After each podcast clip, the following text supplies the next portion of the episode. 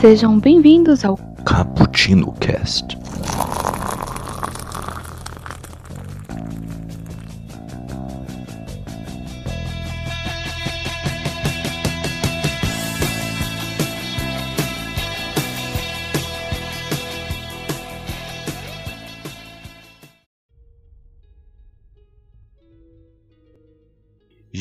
Galera que adora um cappuccino, estamos aqui mais uma vez para fazer mais um especial, hein?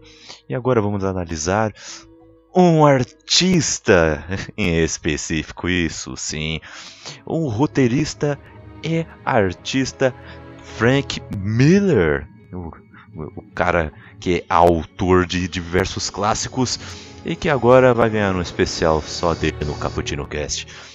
E eu sou o Kaique e eu tomei um café com o Klaus Johansson. E ele reclamou porque ninguém lembra que ele participou de Cavaleiro das Trevas. Eu falei, é, é assim mesmo, cara. Tem certas obras que esquecem dos ilustradores, é assim mesmo. Bom, e aqui comigo, tenho três fiéis cavaleiros aqui comigo. Iago, se apresente. Galera, sou o Iago e eu tava tomando um café esses dias com meu amigo Nelson e ele falou que adora quando eu indico um filme para ele. ah, lá vem vocês aí. Nelson, Nelson você é presente então? Olha só, na verdade eu vou falar três coisas, tá? É, primeiro, a pessoa que estiver escutando, volta o cast um pouquinho e preste atenção na desafinada que o Kaique deu. Estamos aqui mais uma vez!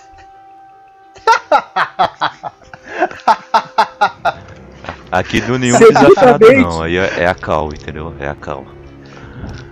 Segundamente, percebam que ele falou que ele tomou um café com o Paul Johansson. Ele se confundiu com a Scarlett Johansson. O escritor, como todos sabemos, é Klaus Johansson, não Johansson. Terceiramente, Iago, eu te odeio. Nunca mais. Mano, não fala mais comigo. Eu não, falo, eu não vou falar com você nesse time. Eu, quem não estiver entendendo, galera, só ver a crítica no nosso site aí do Nelson. É eu fada. até resetei. A minha abertura não era pra ser esse desabafo, mas eu tive que desabafar. Eu te odeio, cara. Você estragou minha abertura. eu não resisti, desculpa. Você estragou minha abertura, cara. Minhas aberturas sempre tem a ver com o poker e você me ferrou. Eu te odeio. Ai, caramba. Eu, eu, tô até vendo esse cast hoje. Meu Deus. E aqui conosco também está o John. Se apresente, John. Fala galera, eu sou o John e hoje eu tô tomando um, tomando um gin com o Marv um bar em Sin City. Olha, esse, ca oh, esse cara é maneiro, esse cara eu respeito. É o único cara que eu respeito. Nossa, eu, eu não, eu fiquei, eu fiquei aí. É, valeu, cara. Claro, você, você valeu, apoiou, hein? você apoiou o golpe contra mim. Valeu, hein? Você apoiou você ficou lá com as suas hashtagzinhas, com seus compartilhamentos, você apoiou e, essa e, e, e, você não viu eu, eu, falando que ele tem que, tem que ver 50 tons de cinza? E aí você até entrou na zoeira e falou que vai ver também, porque é, é tonto. Não, cara, não foi você que disse isso. A gente falou. Fui eu que falei. Fui eu que falei. Ai, vocês são doidos. Você é louco, cê é não é me louco. chamem, tá? É, também não me chamem, tá? Bom, começando esse cast finalmente sobre Frank Miller, deixando essas zoeiras aí de lado, é, vamos falar sobre esse cara que iniciou a sua carreira de maneira simples, né? penando para conseguir um primeiro grande trabalho. E esse americano se tornou com o tempo uma das maiores personalidades dos quadrinhos, com estilo visual e narrativo bem característicos, é dele alguma das histórias que mudaram a estrutura da, da indústria da forma como nós vemos hoje, ao lado de nomes como Alan Moore e Neil Gaiman. E hoje vamos falar um pouco mais sobre ele, que nasceu em 27 de janeiro de 57. Hoje já tá meio, né? Tá meio acabadinho já, né? Coitado do Frank Miller, né? Meio, meio você foi generoso é, agora. Eu tô sendo o cara tá generoso. tá muito acabado. É. Tá, tá muito acabado. Vocês escutaram alguém falando? Eu não escutei ninguém falando. Cosplay eterno. Vocês alguma piada sobre estar meio passado?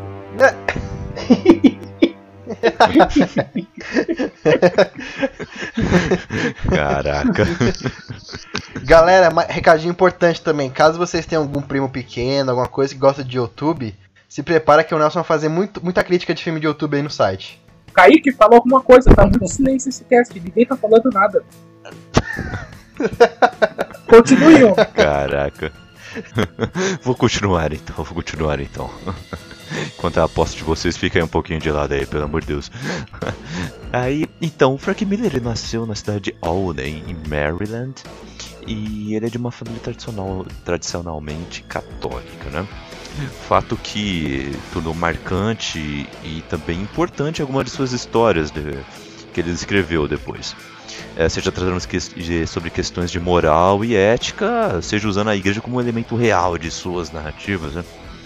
Que grande história vocês acham que, que ele usou é, muito bem esse fator do, da religião? Eu acredito que, que seja é, que ele trabalhou melhor isso em Demolidor mesmo, né? Tanto por causa do personagem, a igreja, a religião, praticamente no, no código de moral do Demolidor. Então, você tem o Homem-Aranha, que ele tem o código de moral dele, porque com grande poder ele tem grandes responsabilidades. E você tem o Demolidor que ele age daquela forma porque por causa da educação católica. Ele tem aquela culpa católica de ah, eu tenho um pecado, então eu preciso me redimir, por isso eu faço o bem. Eu acredito que é, é, na passagem dele todo Demolidor, principalmente durante a queda de Murdoch, a igreja se tornou, a igreja católica, no caso, se torna um elemento importante da narrativa dele. É, não só a igreja, como o lance da mãe dele, né? Porque eu acho que foi ele que introduziu que a mãe dele era uma feira e tal. Sim, sim. Mas daí, tipo, meio que é uma coisa, ele usando a igreja mais como um pano de fundo pra, pra um dos personagens, sabe? Tipo, a gente não sabia até Exatamente. aí o que era a mãe dele. Então, eu, até o que eu li do Demolidor antes e Frank Miller nunca falava muito da mãe dele. Ele até fala nessa história, né, que ele não sabe, não, não conhece a mãe dele. É, e nem fica muito claro também na história que é realmente a mãe dele, né? Sim. É, fica exatamente. mais claro só nos outros dois vídeos que realmente era, né? Mas no. É, não, não, o, o Frank Miller deu a subentender que ela era a mãe dele.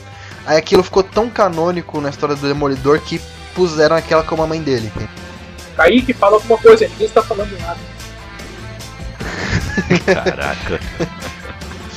Nelson, eu te, dou, eu te dou três opções, Nelson. Cala a boca, seu Eu te dou três opções. Isso de que a, é a mãe dele ali foi revelado só em Pecado Original ou não?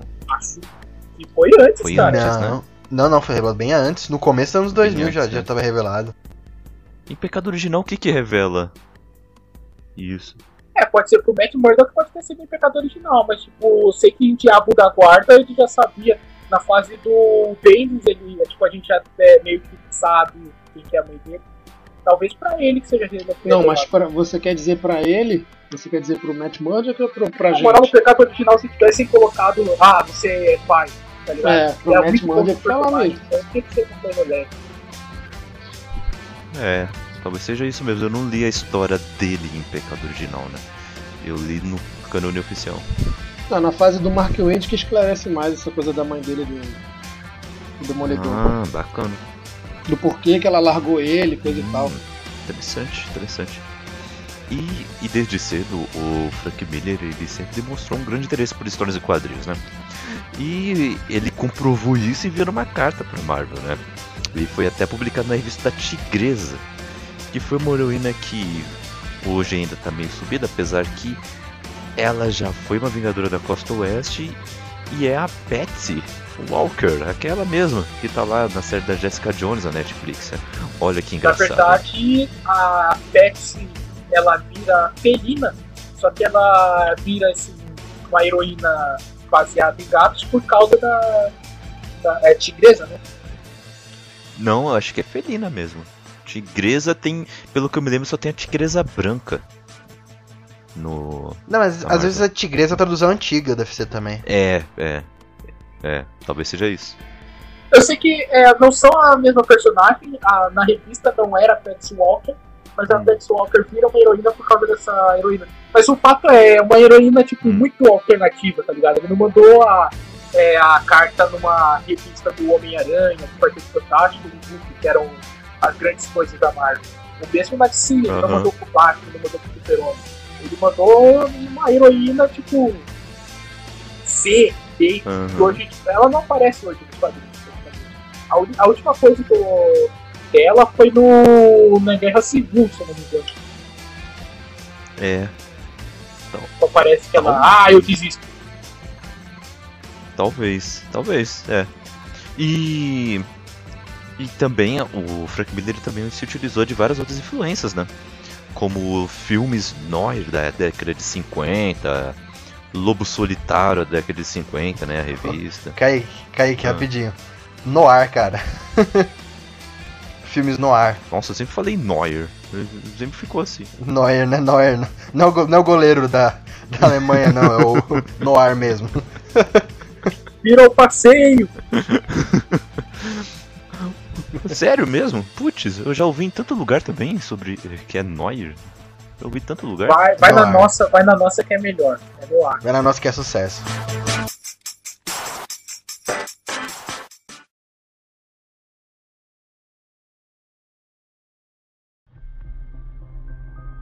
O que, que vocês acham dessas influências em como isso é, o ajudou como recurso narrativo para suas histórias? Ah, além disso, da religião, e, ah, assim como também essas, esses filmes e revistas dessa época de, da década de 50. Só, só uma curiosidade que quem lançou Lobo Solitário, que inclusive é uma das melhores, um dos melhores mangás que já fizeram na, na história, foi o Frank Miller. Ele que ficou no dedo da- das editoras na- nos Estados Unidos, pedindo, olha, lança Lobo Solitário, olha, lança Lobo Solitário, não sei o que, que ele era muito vidrado nessa história do Lobo, Soli- do Lobo As Solitário. capas americanas eram dele, né? Os americanos do Lobo Solitário quem desenhou foram eles. Ele foi ele sozinho. É, ele refez as capas todas. Né? Né? Então, tipo assim, 28 volumes. Ele é um cara muito, mas muito influenciado pela cultura oriental, cara. E, e filme, e tipo assim, cultura oriental se percebe muito no Ronin, que é uma puta homenagem que ele faz ao, à cultura oriental. De samurai, de ninja, de tudo. Uhum. É, ele é mais vidrado dos ninjas do que em samurai mesmo, né? Ele fez Ronin, só que depois de Ronin, é, tudo que ele faz tem que ter um ninja, pelo menos um. se, não, se não tiver um ninja, é, não é obra dele. tá ligado? Até Sin City tem a ninja lá, porque É, pode crer. Aqui não fala a Mio, Miho. Miho. Então, no Demolidor tem um tentáculo, que ele que introduz o tentáculo na, na fase dele do Demolidor, né? Como ele descreve. Tem o. O, não, o próprio Aquele- Demolidor, aqueles- quando, ele, quando, ele, quando ele conta a história do Homem Sem Medo, que ele torna o Demolidor um ninja também. Tem, tem também, exatamente. é que ele treinou, ele coloca a ideia do velho sábio cego, né? Que é muito Isso, isso. cheio de. É muito é, japonês essa história, né? Você tem um mestre velho que tem. um- Ele parece frágil, ele parece um cara fraco, mas que na verdade ele é super poderoso e tal. E ele pega toda essa. Super rígido e tudo Porque aquela mais. história, você pega qualquer grande artista, esse grande artista tem grandes marcas na sua obra. Aí você vai ver as marcas dele, as marcas dessas obras, e você consegue achar com relativa facilidade, claro, dependendo do tipo de coisa que você tem na vida. Mas você consegue ver, ah, ele tem referência disso, disso e disso. E o Frank Miller não é muito diferente. Você vê que sempre vai ter referências à cultura é, ocidental, seja com, com ninjas, seja com a máfia, seja com samurais mesmo. Você vê que, tipo, as obras dele sempre se meio. Sempre não, mas tipo, geralmente passação de noite. Sempre tem meio que um tom policial envolvido, sabe? Tem um, um assassinato, tem alguém perseguindo alguém. Ah, essa vibe, essas coisas você consegue perceber O fácil. Will Wolverine também, né? Quando ele, ele desenha o Will Wolverine com com Chris Claremont no roteiro, ele, ele redefine a- o lance das garras do Wolverine, que era aquelas garras é, tubulares, né? Ele coloca aquelas as garras igual katanas, assim, como se fosse como se fosse facas mesmo, quatro katanas É, no não- Não era mais o espeto de churrasco, era- É. agora é uma tipo, garra de espada mesmo. né? É, é muito foda quando ele redefine. Muito maneiro também. É, e eu, o Wolverine é total uma obra de amor ao japonês, tanto é que ele se apaixona por uma japonesa, Aham. É. é. marido, né? História. Ah, o Samurai de Prata ele é redesenhado nessa história também. Sim. Ele já existia, mas aí ele ganhou um novo E não só na narrativa, mas também na arte dele, que ele mistura muito, tipo, a Marvel, a DC, eles tinham um traço muito. o traço clássico que eles falam, né? Que é aquele traço do John Buscema, aquele traço do. Ah, é, do Jack Kirby, que o, Zé pessoal vinha muito dessa Lopes escola. também. É, então. Então era muito traço de- dessa escola, era tipo um traço só. Quando o Frank Miller ele consegue mais au- autoridade, ele, mis- ele mescla um pouco, um- ele mescla um pouco do traço oriental com ocidental, que eram os traços do, do mangá antigamente, que é aquele aquele bicho muito muito muito fofo assim, muito cheio, que depois fica bem fica bem aparente no Cavaleiro das Trevas, fica bem grande o traço dele, fica bem estranho, bem caricato, vamos dizer assim. É uma coisa muito Sim. de lobo solitário que ele faz nos traços verdade. dele. E eu, em falando em arte, no O Homem Sem Medo é o Romitinha, né? Que, É? que faz a É, arte né? Romitinha Júnior. do, do Homem Sem Medo, né? E ele tenta pegar um pouquinho também, né, do, de como o Miller faz, né? Ele também tem um, Algumas mundo que vai similaridades, trabalhar assim, com não é? Frank Miller, eu, deve estar no contrato que você tem que desenhar mais ou menos como o Frank Miller desenharia se ele tivesse um saco para desenhar. Ter uma área da época dele que ele fala, mano, não tenho saco para desenhar, vou escrever e sei que se vira. Aí, Tirando o Mazzucchelli, que o Mazzucchelli desenhava. então, mas ele não desenhar mesmo. desenhava, era o Mazzucchelli que desenhava. Então, tipo, É, não, não, mas o, o Mazzucchelli ele tinha mais uma autoridade ali. ele não- o Frank Miller falava: Não, eu vou fazer na narrativa, você só desenha assim. Ele, beleza, vou desenhar do meu jeito. Sabe, daí eu, eu foto, tipo, o Mazzucchelli, se tivesse alguma coisa que saísse do tom ali do Frank Miller desenharia, ele fala, não, não, vamos redesenhar essa coisa.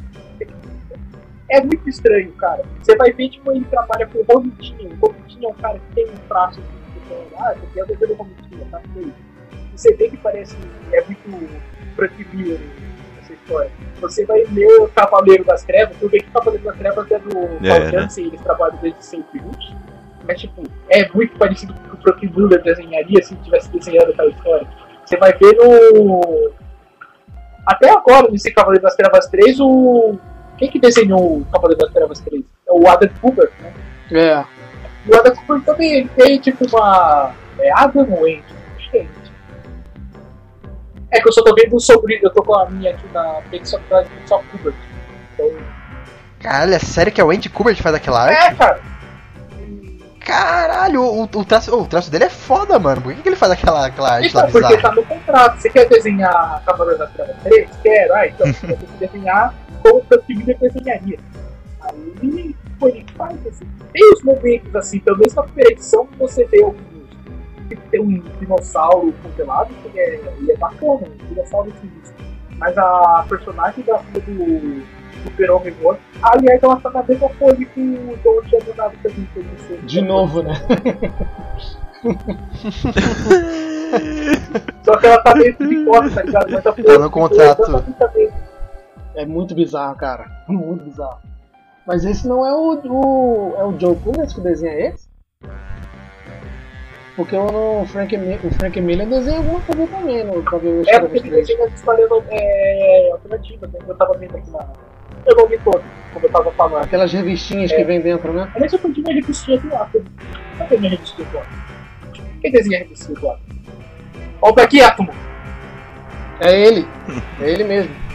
Mano, eu não posso ter perdido minha revistinha. Quando ele consegue lá fazer uma, uns desenhos pra Marvel, ele começa no Homem-Aranha, né? Então você pode ver que o traço dele, mesmo sendo aquele traço original de tudo, tudo quanto é tipo de história, aquele traço bem Jack Kirby das revistinhas da Marvel, ele ainda tem um pouco do Frank Miller nele. Ele tenta fazer um traço assim mais mais, norm, mais normal que nem todos os desenhistas faziam, mas ele ainda põe um pouco do estilo dele, Hum. que é um pouco estilo mais sujo, um pouquinho mais deformado, mas tipo assim, não tanto, não dá nem pra você reparar que é o Frank Miller que desenha. Mas já, mas já começa ali a florar o sentimento nele de querer desenhar as próprias né? histórias. É verdade. É um cara com uma personalidade, uma personalidade bem forte, né? E ele tenta passar isso em tudo que ele faz, né?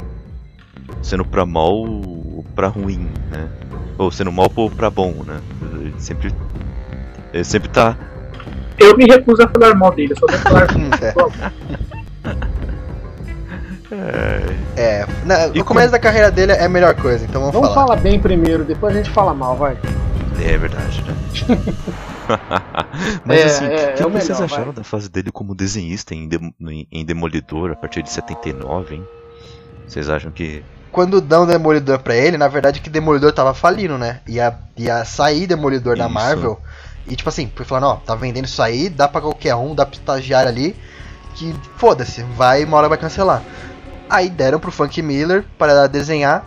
Aí no começo, ele, tipo assim, os traços dele no Demolidor, cara, eles estão muito bem. Eles estão muito bem. O Frank Miller, ele tem uma noção de. Não é de enquadramento, mas é de.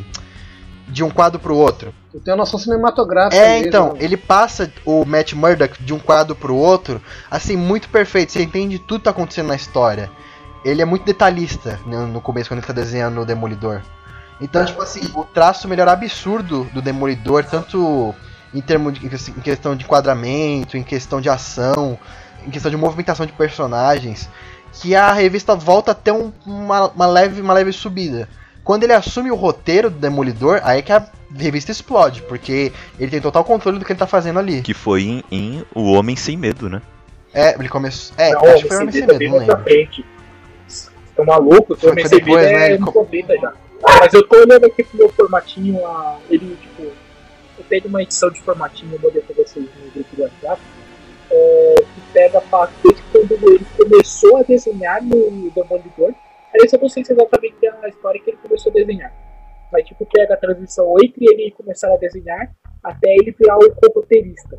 E tem uma, no meio dessas histórias, tem uma luta dele com do Demolidor com o Hulk, que ele faz um negócio muito genial. assim, É uma página, é, são duas páginas de luta, tá ligado? E ele explode de verde. Você vê que o Demolidor tá lutando meio de terno, ele tá de preto. E você olhando a cena em geral, você vê que a página toda é praticamente verde e tem um pontinho preto que é o Demolidor. Pra demonstrar que tipo, o Hulk é muito maior e muito mais poderoso que o Demolidor e ele tá ferrado. Cara, isso é, isso é brilhante. Sim. Ele tinha uma noção também de diagramação, cara, incrível durante as páginas. Tem uma cena que ele tá lutando no, com os capangas ali do Rei do Crime, que ele desenha as manobras do Demolidor. Cara, tipo assim, é- essa mania. Sim. É, essa mania de você mostrar o herói, mas mais do Homem-Aranha, que ele tá se movimentando, ele tá pulando de um pé pro outro e mostra todos os movimentos dele pulando. Isso começou muito com o Frank É. Miller O cara. Romita já fazia isso, cara. E fazia, tipo, o John Romita já fazia isso. Tipo, ele fazia um quadro, é, um desenho do Aranha, aí tipo, veio de várias fantasias mostrando onde ele pulou, e o desenho mais forte assim, onde ele tá no final. Aí mostra que ele fez uma e tal. É, não, não, sim, o John Romita começou, mas o, o Frank Miller, ele popularizou muito isso com o Demolidor. Porque o Demolidor antes ele era só um cara que batia nos outros. Aí o Frank Miller ele foi aguçando o desenho dele, pra, também muito copiando o John Romita. E nisso o Demolidor começou a se transformar nesse acrobata que pula de um pé pro outro, e você viu os movimentos certinhos, límpidos dele, assim, cara. Então ele começou a, a fazer uma coisa muito, muito legal com a arte dele. E, e Essa noção dele vem mais do. vem mais do. exatamente da bagagem, bagagem dele de mangá, cara. Que é, você pega alguns mangás pra ler, pra ler de ação, você, você vê como que, como que os caras desenham certinho, quadro a quadro, é, um movimento vai se encaixando no outro, é uma coisa fluida, sabe? Aham. E isso ele, ele coloca no Demolidor também de forma espetacular.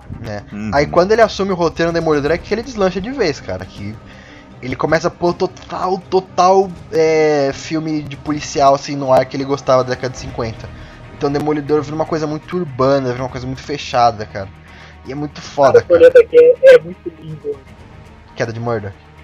Tipo, tá, tudo bem. Quem olhar a arte vai achar meio estranho né, hoje em dia. Hoje em dia é super hiperrealista, tá ligado? Mas você sabendo como é que é a arte mais ou menos, tem um- uma história aqui. ah, essa aqui ele não escreveu, ele só desenhou. Mas é depois da luta com o Demolidor e obviamente toma uma sova do Hulk. Só que o Hulk meio que se compadece dele e vai embora.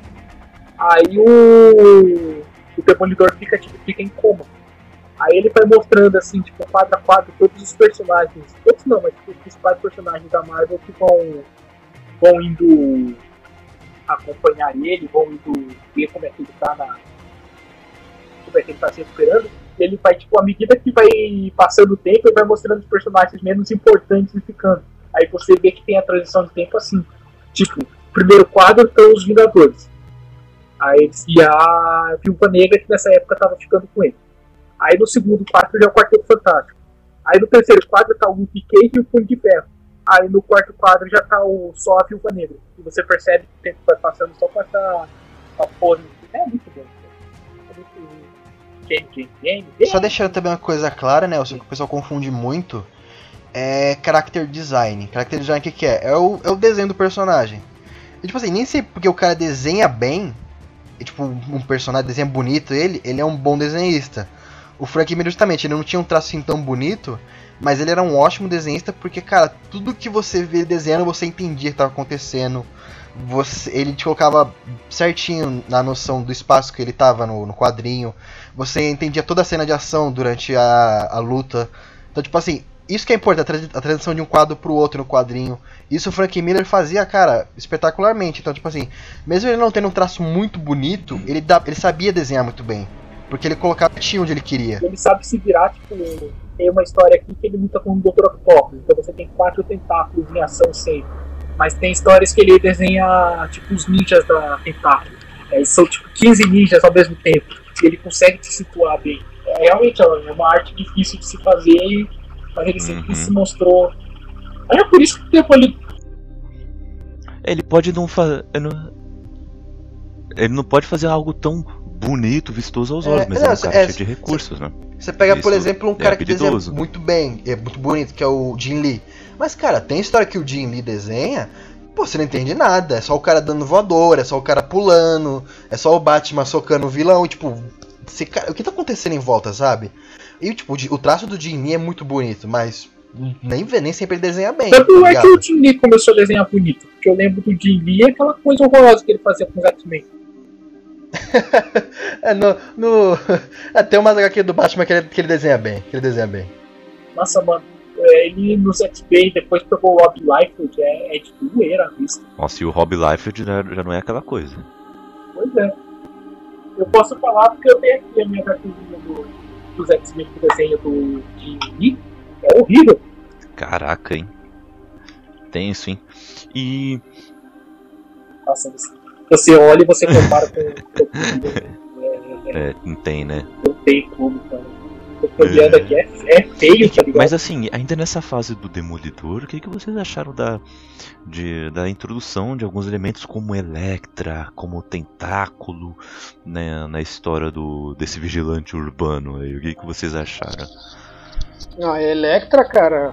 A Electra foi o amor da vida dele, né? É isso ali, Frank Millerizando a hum. história. É, basicamente tudo que o Frank Miller fez com o Demolidor foi o que virou pilar pro, pro herói, que virou canônico. Até hoje, o pessoal copia muito o que ele fez ou usa uns elementos que ele fez na história, porque o que ele criou foi tão importante Electra, o tentáculo, a religião Tipo assim, tudo, o, rei, o rei do crime é o rei do crime no, no, no mundo no universo da Marvel, depois passou pela mão do Frank Miller também. É, o rei do crime não era então, ninguém. Então, tipo assim. Né, era, era só ninguém, um gordo Frank que Miller que pegou trocava ele. papo com Homem-Aranha só. É. É, mas na verdade hoje em dia o Frank Miller virou um grande reboot do de Queda de Murdoch. Ah, ele tá indo lá, aí alguém descobre a identidade dele. Aí descobriu a identidade dele, aí a vida dele fica uma merda. Aí isso foi o quê? Queda de manga. Aí quando você chega lá e lê a fase do Bendis, o que, que é? Ah, descobrir a identidade do Demolidor, de droga. Aí ele tem que pedir ajuda pros amigos dele.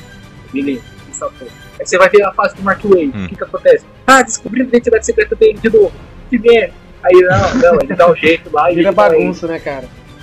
É, cara, é, igual, o... é, igual, aquele recurso que a gente estava falando no, no, no cast sobre o Batman. É, a mesma coisa se repete com o Batman vs Superman, né, cara? Os caras começam a a querer reproduzir sempre aquela batalha do que ele, que ele cria no, no Cavaleiro das Trevas. E fica chato, cara. Fica um troço maçante. Tipo, o vagabundo só escreve a história. Ah, num ponto a gente coloca o Superman pra batalhar com o Batman só pra. Só pra ele derrotar o Superman mesmo. É, só por isso, só pra recriar a cena, sacou? Como diria o sábio o Galvão Bueno, virou passeio. então, é, então, já que o Nelson introduziu, vamos falar também da, da melhor, da minha melhor história do Demolidor que ele fez até hoje. E da história do Demolidor, que é a queda de Murdoch.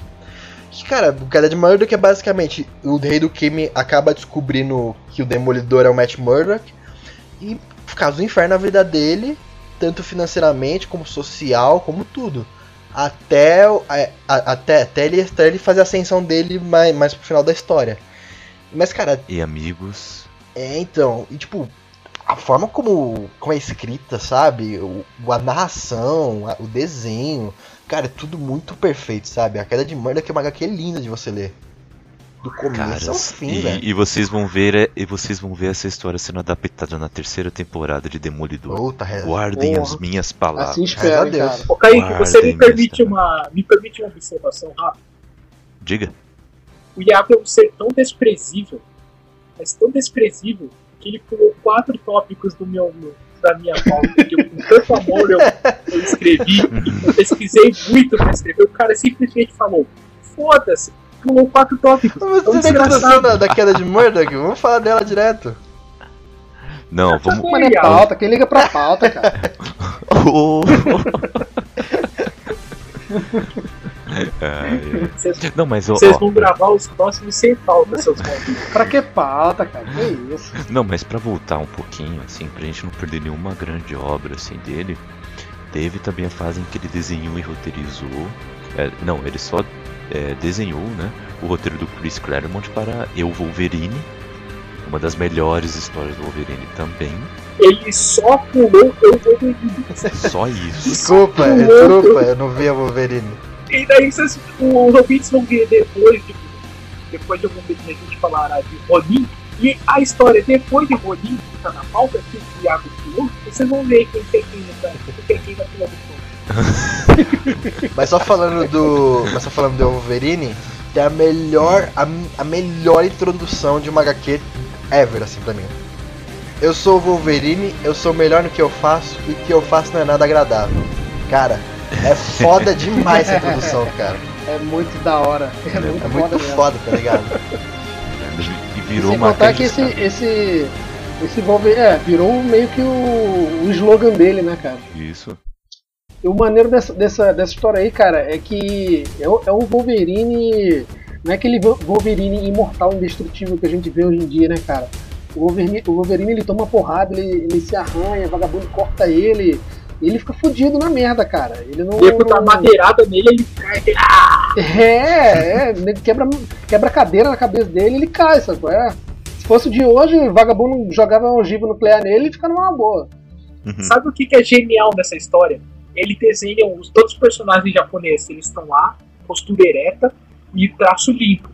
O Logan, ele tá sempre encurvado e tipo com traço meio sujo, meio com um rabiscado nele, pra mostrar, tipo, que os, os ocidentais, eles são lá, estão certinhos, eles têm um código de luta e de conduta deles, e o Logan é um ocidental porra louca, que tá lá pulando de um lado pro, pro outro, tentando usar as garras, isso é- é ele explicando quem que é quem, só pela postura dos caras, pela, pelo jeito que ele É desenha. muito foda, né? É muito foda.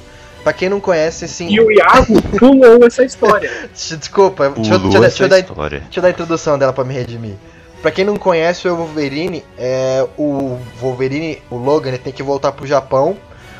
E nisso ele acaba encontrando a- uma, uma mulher que era o amor da vida dele lá antigamente, que era a Mariko. Aí ele descobre que ela tá banheiro do marido, tá no casamento lá forçado, que ela não queria estar tal. E ele começa a querer libertar ela tal. E nisso acaba ele se envolvendo com um monte de. na, na máfia japonesa, com ninja, com um monte de coisa. E, cara, é uma, é uma das HQs que definiu o, a personalidade do Wolverine até hoje. Então, sim, era, leiam, era muito importante. Até porque vai estar aí o filme do Logan. É, era, era pra aqueles filmes do Wolverine Imortal ser baseado nela, né? Mas Era, né? Era pra ser, né? É. É, Foi o que prometeram. Não, é baseado, não é uma adapta, não é adaptação, mas ele é baseado. Mas é, uma- é basea- é baseado muito, muito, É, muito porcamente, mas é, fazer o quê? Cara, eu vou dizer que eu discordo. Eu acho que até o terceiro ato o filme funciona. Ah, até não ter é, a é. virada pra ir pra batalha final, ele, claro, não chega aos pés da HQ, mas tipo, ele tava um filme ok, tá ligado? Tava muito divertido. É. Aí chega aquele final, aí você tem vontade de largar a vida e, e virar P20 no semáforo. entendeu? Puta merda. Tem isso, né? Mas é melhor do que X-Men Origins. Já tá É, Até, até o terceiro ato, ele é melhor que, tipo. Ele é melhor que X-Men Apocalipse, ele é melhor que Dia de Futuro Esquecido, ele é melhor que Confronto Final, ele é melhor que Origem Wolverine. Ele tava lá. tipo, aí tem o terceiro ato e o terceiro ato morre. Aí puxou todo o filme pra baixo. Ele enfia o pé na jaca e pô, calma, né? É que o Wolverine, sei lá, ele, ele ficou muito apelão com o passar do tempo, né? Aquele fator de cura dele, tipo, tudo que acontece com ele, ele se cura na hora. Então ficou- o personagem ficou meio sem graça com o passar do tempo. Mas eles, no Imortal, eles conseguem usar exatamente isso como um É, não, sim, mas, O filme é sobre ele ser fodão, assim, tipo, não era É, ele tem um problema com o poder de cura, né? É, então, mas depois Não não conseguem explorar, É, porque o final depois também é cagado. Então, sabe, não serve muita, muita coisa. Não é bem trabalhado que nem na HQ, por exemplo, que no começo ele já não tem o fator de cura, aquele fator de cura que ele tem, e ainda inibe ainda mais com o decorrer da, do quadrinho. Então você fica, caralho, os ninjas são foda. E, Tipo, o Wolverine enfrenta 50 ninjas na, num quadro só do, do quadrinho, cara. Então é um. Caraca. É, não, cara. É que o conceito da HQ não funcionaria, sabe? Você mostrar o. Ah, que os samurais eles sabem onde acertar pra ferrar com as articulações do Logan, né? Por isso que ele apanha. Se você vai tentar fazer isso no filme, tipo, porra, ele foi desintegrado pela Fênix alguns anos É. antes e não morreu. Então, como é que um cara de espada vai conseguir machucar as articulações e deixar É, por, isso mesmo, né? É, não faz sentido mesmo. Vai fazer o quê? Ah, por isso, por isso que eu acho que ele não funciona, O cara. Brian Singer ele ferrou o personagem no, episódio, no primeiro e no segundo filme. Aí o. Eu nem lembro que foi infeliz que dirigiu o confronto final. Aí ele acabou, ele acabou de cagar o personagem. E nesse contexto, James Mangold fez o que dava. Pegou aquela história lá e mano.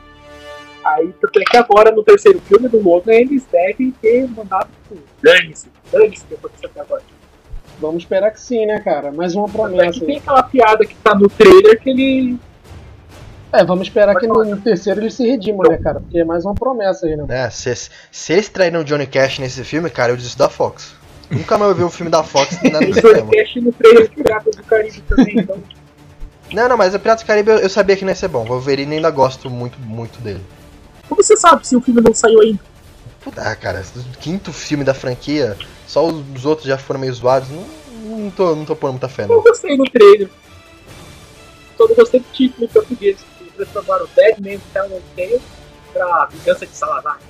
É, foi Tem muito tudo ver, isso. jogaram, jogaram a trama na cara de quem vai ver, né? né? É. Exatamente. Tenso. E, e o que que vocês acham também de Ronin, né? De 83, né? Em que foi o primeiro que ele manteve o direito autoral com, consigo, mesmo trabalhando com a DC, né? E aí ele já teve aquelas primeiras conversas com a editora para revitalizar o Batman, o Superman e a Mulher Maravilha.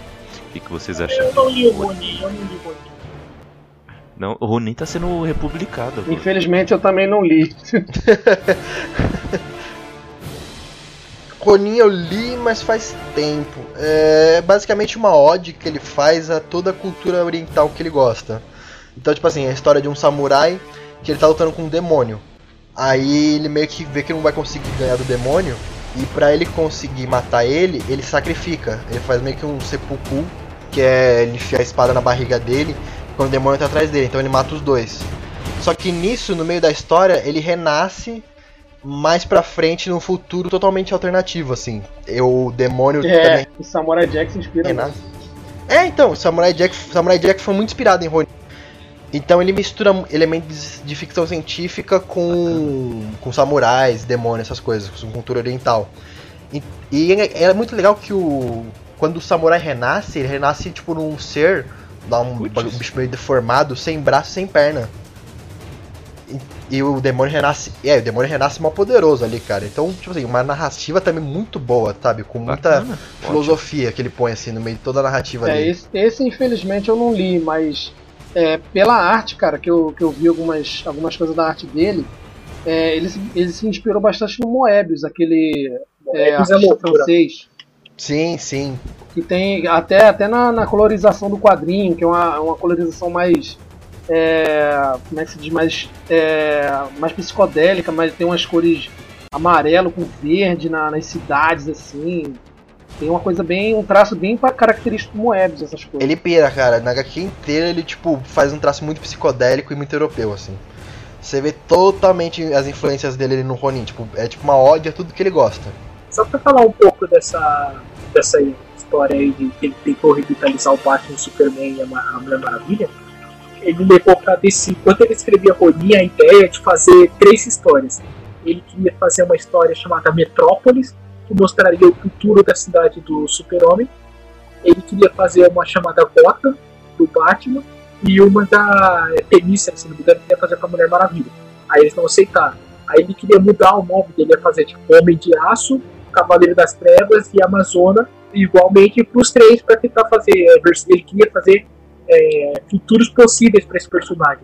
E a DC, tipo, disse não de novo. Ele não conseguiu levar essa, ideia à, à, à frente, mas todos os conceitos que ele ia trabalhar com cada um desses personagens, ele trabalhou no, mais tarde na próxima obra que a gente vai falar, que o Iago ia pular levando direto por queda de Morgan.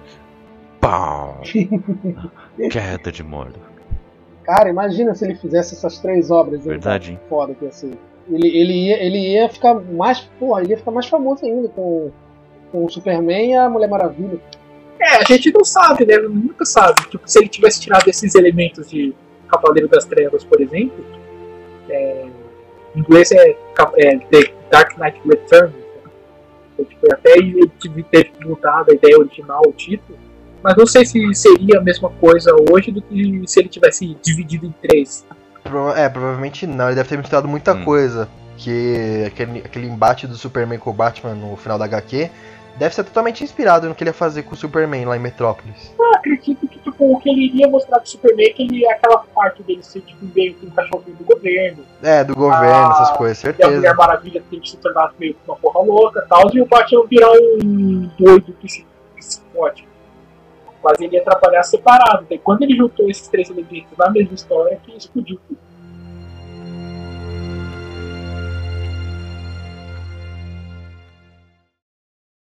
E, e falando nisso, ó, foi, a, foi a hora agora que Frank Miller realmente levou o, o seu nome a- até a outra galáxia.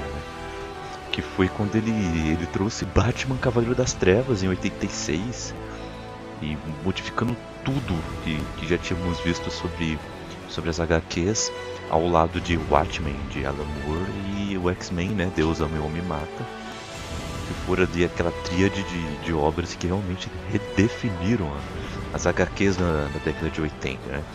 O, o que vocês acham sobre essa sobre esse Batman Cavaleiro das Trevas? Tudo bem que a gente já deu uma pincelada uma ou outra aqui e também no cast especial sobre o Batman, mas o, o que, que vocês acharam do trabalho dele aqui, já levando em conta todo esse contexto, né, do que ele já tinha feito antes, né? É, a melhor HQ do Batman. Não tem mais o que falar, né? Acabou. Acabou, tchau, tô indo embora, valeu galera. Ela é uma HQ, cara, que ela mata uma era inteira pra construir uma nova, tá ligado? Ele, ele Watchmen define até hoje o que é HQ, tá ligado? É, é aquela história, né? O, também que virou meio que uma, tradição do, de, da, dessa obra Cavaleiro das Trevas específica, que ela parece ficar meio que zoar o que está acontecendo no momento. Em 80, até 85, as obras de quadrinhos estavam lá, tipo, ah, quero ser adulto. Mas tinha aquela linha, aquela linha tênue que eles não passavam nem ferrando. Eles iam até o limite e não passavam. Cavaleiro das Trevas, Watchmen e o eles pegaram essa linha, eles rasgaram essa linha, atravessaram essa linha, pra- passaram de volta só para poder passar mais uma vez e passaram o trator em cima pela terceira vez. É, Você lembra. Você lembra, cara, do A Fênix Negra? Que o Chris Kellerman. O Chris. é, Cara, o Chris. Ele tinha a ideia lá de fazer no final da HQ a Fênix matando né, o planeta inteiro. Aí o editor da Marvel falou assim: gente, não, não pode. Ela vai matar o planeta. Ela não pode ser heroína no final da história. Ela tem que morrer. E fizeram eles matarem a, a Jean Grey no final da HQ só porque ela mata, faz o genocídio no planeta inteiro. Não, tipo assim, não. então. a- Não, pera, pera, pera. Não é pera. planeta, Você não. meio que se confundiu aí. Que ela, que ela matou a estrela, ela se alimenta de estrelas e tinha um planeta perto. Aí a, a treta foi por causa. Isso, isso. No roteiro original e no desenho original, Tem certeza? Foi só uma planeta? ela comeu uma estrela. Ela comeu uma estrela. Não, Não, é, não, acho que foi mais de planeta, que foram Foi. 6 bilhões de pessoas, não sei, é 6 bilhões de seres vivos. Não. É, tinha um planeta foi que estava orbitando. em, foi isso, mas que estava em um planeta só. agora. Polêmica, Isso é o que o Nelson tá voando, falando. ela tá indo em direção à estrela. Ela chegou na. Ah, cadê, cadê? Ela já orbitava Júpiter. Aqui ela chegou numa estrela, tá conseguindo a estrela. E criar um sistema com 11 planetas, o quarto habitado por uma civilização antiga e pacífica. Na face desse mundo, onde ainda é dia, o povo é a primeira a ver a luz, a terrível luz do Armagedon. Então foi só um planeta mesmo. Tipo, ela matou a estrela, destruiu 11 planetas, mas só um habitado. Aí, por ela ter feito isso, ele, ela começou. É, ela iria ser julgada pelo, no final da HQ pelos. Caraca, fugiu o nome agora da armada do. É, os, o, O Shi'ar. Shiar. Eles iam colocar ela dentro de um cometa Isso. e fazer ela vagar pra, pra toda a eternidade. Só que o editor na época da Marvel achou que tipo, ela matou milhares de gente, assim, isso não seria. ah, É, isso não seria atitude de um herói, ele resolveu que ela ia se matar de maneira gloriosa e tal. Se fosse depois de Frank Miller, eu acredito que né, Terras, eu acredito até que ia mostrar tipo, ela sendo torturada. Já nessa saga da Fênix Negra, o Chris Claremont ele ainda queria usar ela depois nas outras histórias. Mas é tanto problema por causa desse final da Fênix que não deixaram, tá ligado? Falaram assim, não, muito pesado isso, vamos com mais calma, não sei o E que. falando nisso, fizemos um cast todinho só sobre Fênix Negra. Que é o Expresso do dia 2. né? Então fique. Tem uma pesquisada aí no seu aplicativo de, com o nosso feed que tá lá. Jabá! É por isso que você tá esperto e manjou que o Iago tinha link, errado né? mais uma vez. Né? Pois é, né? Fazer o que, né? Iago vacila, né? Por favor, comente aí a hashtag Iago Vacilão. Obrigado. Ah, retornando aqui. temos o retorno. Meus fãs não vão deixar, imagina. Temos, temos o retorno do Frank Miller ao título do Demolidor, né? Com a queda de Murdoch. Que o Iago estava pulando to toda essa obra- todas essas obras que a gente comentou. o Iago estava pulando todas essas. Pra Eu ia comentar voltar, ia Agora só voltar. ele que vai falar Tá bom, Iago. Murdoch. Ninguém fala mais nada. Ele, já que ele tava tão. Por favor, Iago. Vamos lá, Iago. Fale de queda de Murdoch. Não, não, planou, podem falar, também não quero mais. Não, Nossa, ai, que bichice. Caraca. Mas é o queda de Mordor traz o traz o a identidade do Demolidor sendo descoberta, né? E aí o, o Rei do Crime fazendo o que quer com ele, né? Amassando. Não é só descoberta. A forma como ela é descoberta é, É, com a a- Carrie Page, né? E tudo mais, né? Usando o alcoolismo dela. É pesada, é, é pesada pra caralho É. quando ela descobre, tá ligado? É pesado desde o início, mano. Então, aí já é tipo, porque querendo ou não, o Cavaleiro das Trevas ele é pesado, o Watchmen ele é pesado, mas são histórias que passam em universos separados, sabe? Elas não fazem parte da cronologia oficial. Aí Queda de Murdoch chega, eles transformam a Karen Page, que era tipo a secretariazinha bonitinha, que saiu em busca do sonho, ela foi lá pra La La Land, ser legal. Aí ela virou ela virou uma atriz pornô viciada, vendeu a identidade secreta do amor da vida dela por em troca de drogas.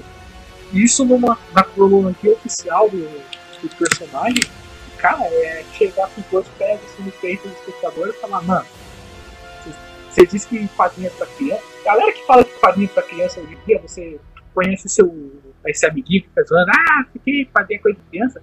Mostra a queda de banda pra ele. Mostra as primeiras três páginas só. Aí você fecha na cara dele assim e fala, quadrinho é coisa de criança, então vai lá, babaca.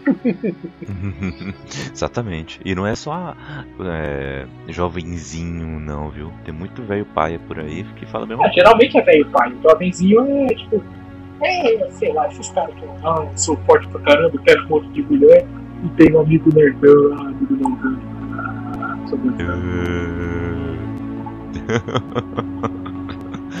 Caraca. E, e que impacto. Isso daí foi a minha que- imitação do Iago, só pra deixar claro. Ah, tá.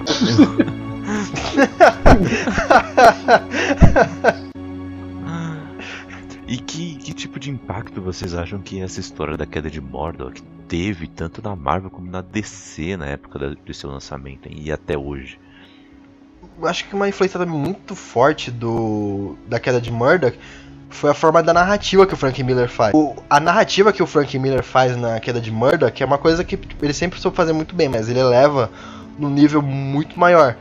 Que a, o- as HQs antigamente elas tinham um costume muito até da Marvel, tinham um costume de sempre contar muito o que tá acontecendo na história, mas de uma forma bem, bem infantil, bem, bem, bem, bem tosca.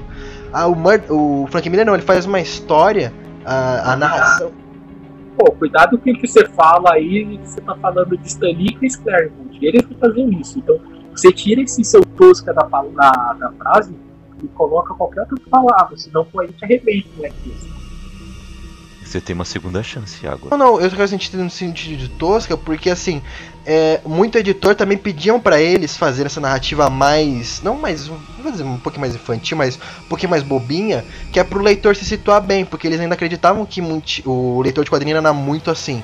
O Frank Miller não, o Frank Miller falou assim: não, tudo bem, mas eu não preciso fazer, o cara consegue se situar nessa narração que eu tô fazendo. Então ele faz uma narração até bem de livro, assim mesmo, bem detalhada do cenário e bem, bem fria, bem realista, cara. Tem uma cena que o Murdoch, ele perde a casa dele, explode o apartamento dele, e ele tá morando num, num barraco lá, tem um quarto só, uma kitnet lá. E, cara, a narração dessa parte, a descrição de onde ele tá, sabe, é, é pesado, sabe? É um bagulho que você fica mal pelo, pelo Demolidor.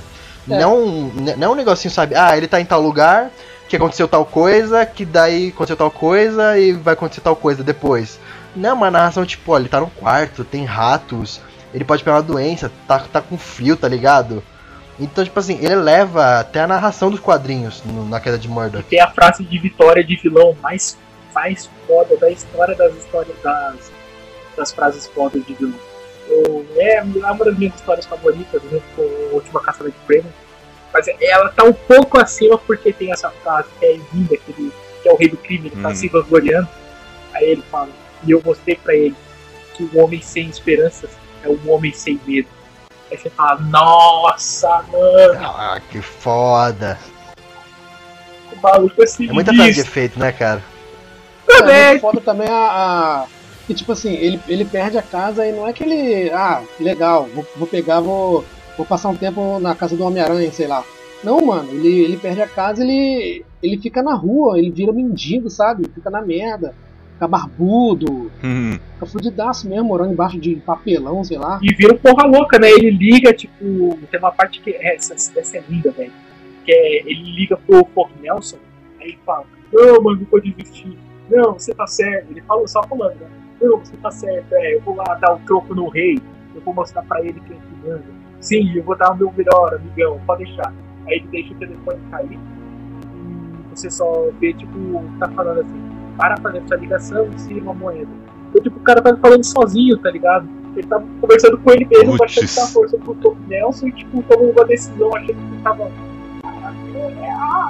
A narrativa é espetacular, né, cara? Tem uma coisa também que o Miller faz no, no desenho, é, junto com, com, com, o desenhista, né, que é outro, que ele, quando ele, sempre quando a, a, a, história, a, o capítulo começa, tem uma tem uma cena é, vista de cima dele deitado. Hora, né?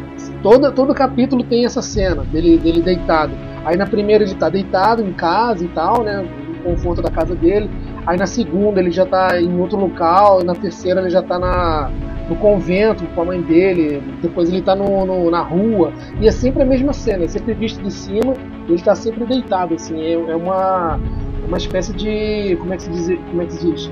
é, como se estivesse propagando assim da o, o desespero dele estivesse ficando maior, sabe? De acordo com, com o tempo, né? Kaique, Kaique, eu quero pedir só um favor para você, por favor, diga o nome do nosso do nosso excelente desenhista dessa história. Ah, eu vou, vou falar, é, sem problema.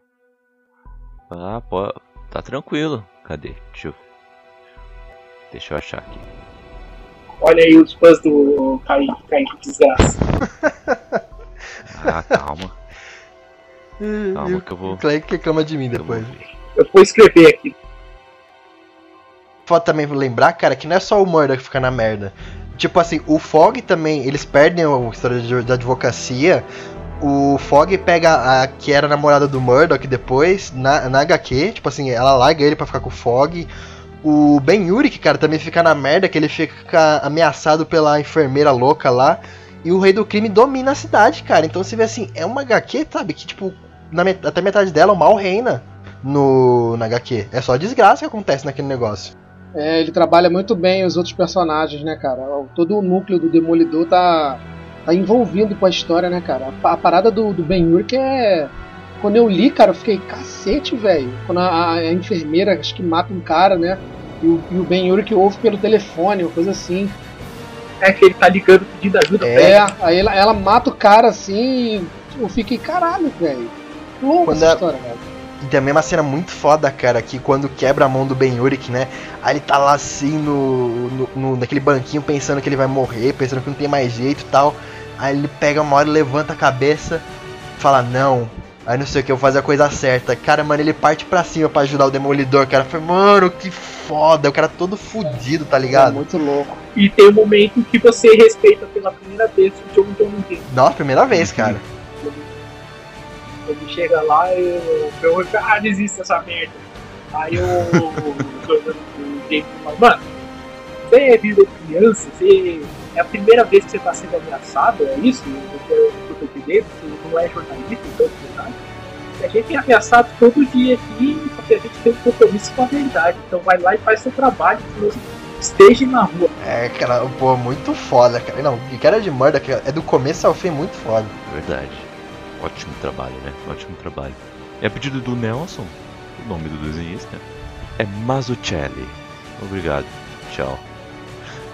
Ah, seguindo, temos Mazzucchelli. Jelly. Mazzucchelli. Se eu não me Por- engano, quando tem dois Z's em italiano, você tem que fazer meio com um pra falar. Então seria Mazzucchelli. Mas o Chelly. Mas o Jelly. Mazzucchelli. Mas o Ok. Kelly. Mas apesar que ele é americano, né? Mas tudo bem, ele pode ter descendência italiana, né? Pelo caso. Ahn, Rapidinho, rapidinho. Só também contando que tem um dos melhores vilões da Marvel também nessa HQ, o Bazooka. bazooka. Que a gente não falou dele, mas ele aparece no, Jack- no Jessica Jones também. Que ele morde, ele morde a pílula assim, cara, é muito foda também. Me dá branca, me dá vermelha, me dá azul. Mano, é muito foda, cara, o Bazooka. É bom que ele tem o parceirinho dele, né? É, o piloto. Me dá É, vermelha. o piloto, né? tá Mano, é muito mano? Eu foda, cara. vermelha. Me dá vermelha. Aí ele É.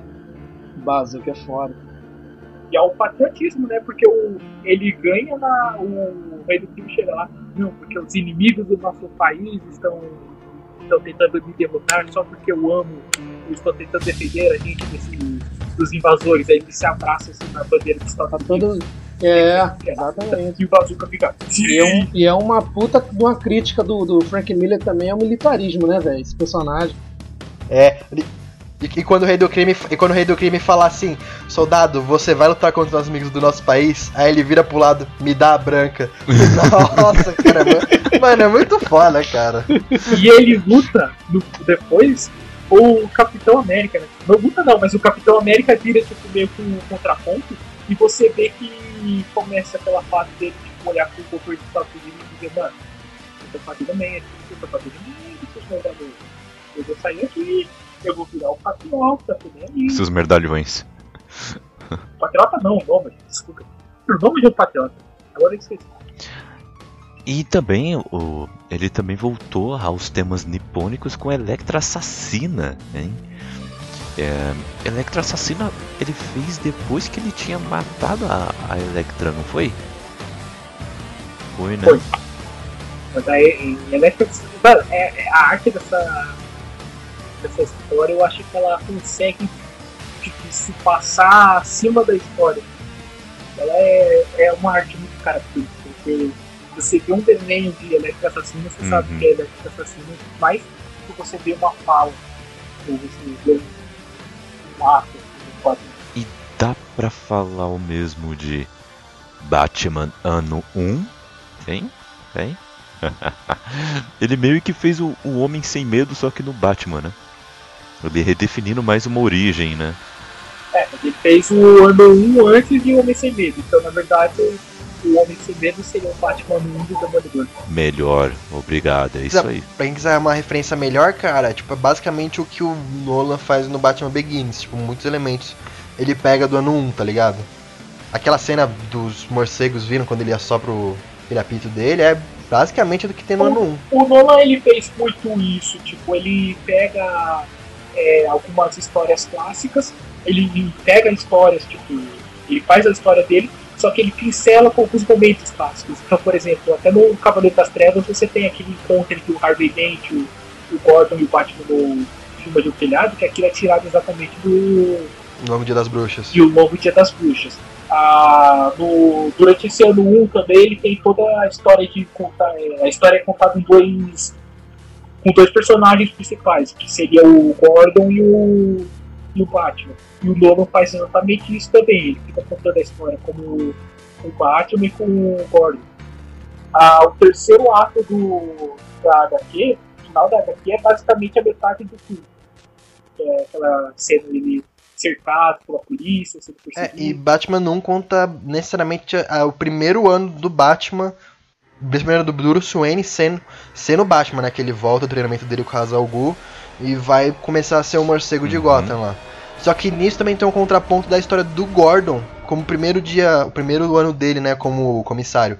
Comissário não, ele, Ele chega ao mesmo história. tempo, né? O, o É, os Gordon dois. tá chegando de táxi e em cima, tipo, no quadro de cima você tá vendo que, o- que tem um avião chegando e você vê que o Bruce Wayne tá chegando naquele avião. É, é muito bom isso. E o. O filme que o Darren Aronofsky queria descrever, é, dirigido Uhum. do Batman se- seria baseado nele, seria Batman 1. Puta, que legal. Só que E também- ele foi cancelado e virou o Batman Begins. É, e também o toda a narrativa que ele pôs na queda de Murdoch, que é coisa bem crua, bem policial, ele joga também aqui no Batman 1, cara. Que é. Tem uma hora que o Gordon ele vai lutar com um policial corrupto lá, cara. Que fala assim, é, eu bato nele, mas eu bato, mas eu não bato muito pra matar, não sei o que, eu só bato pra machucar um pouco ele. E cara, toda a narrativa dessa, dessa HQ, o Gordon, o Gordon tá tipo muito foda nessa HQ, mano. Então, tipo assim, é, é o que define o começo do Batman também. É mais uma que ele faz no pilar do Batman, esse ano 1. Ele, e o, o que é mais legal é que ele humaniza o personagem.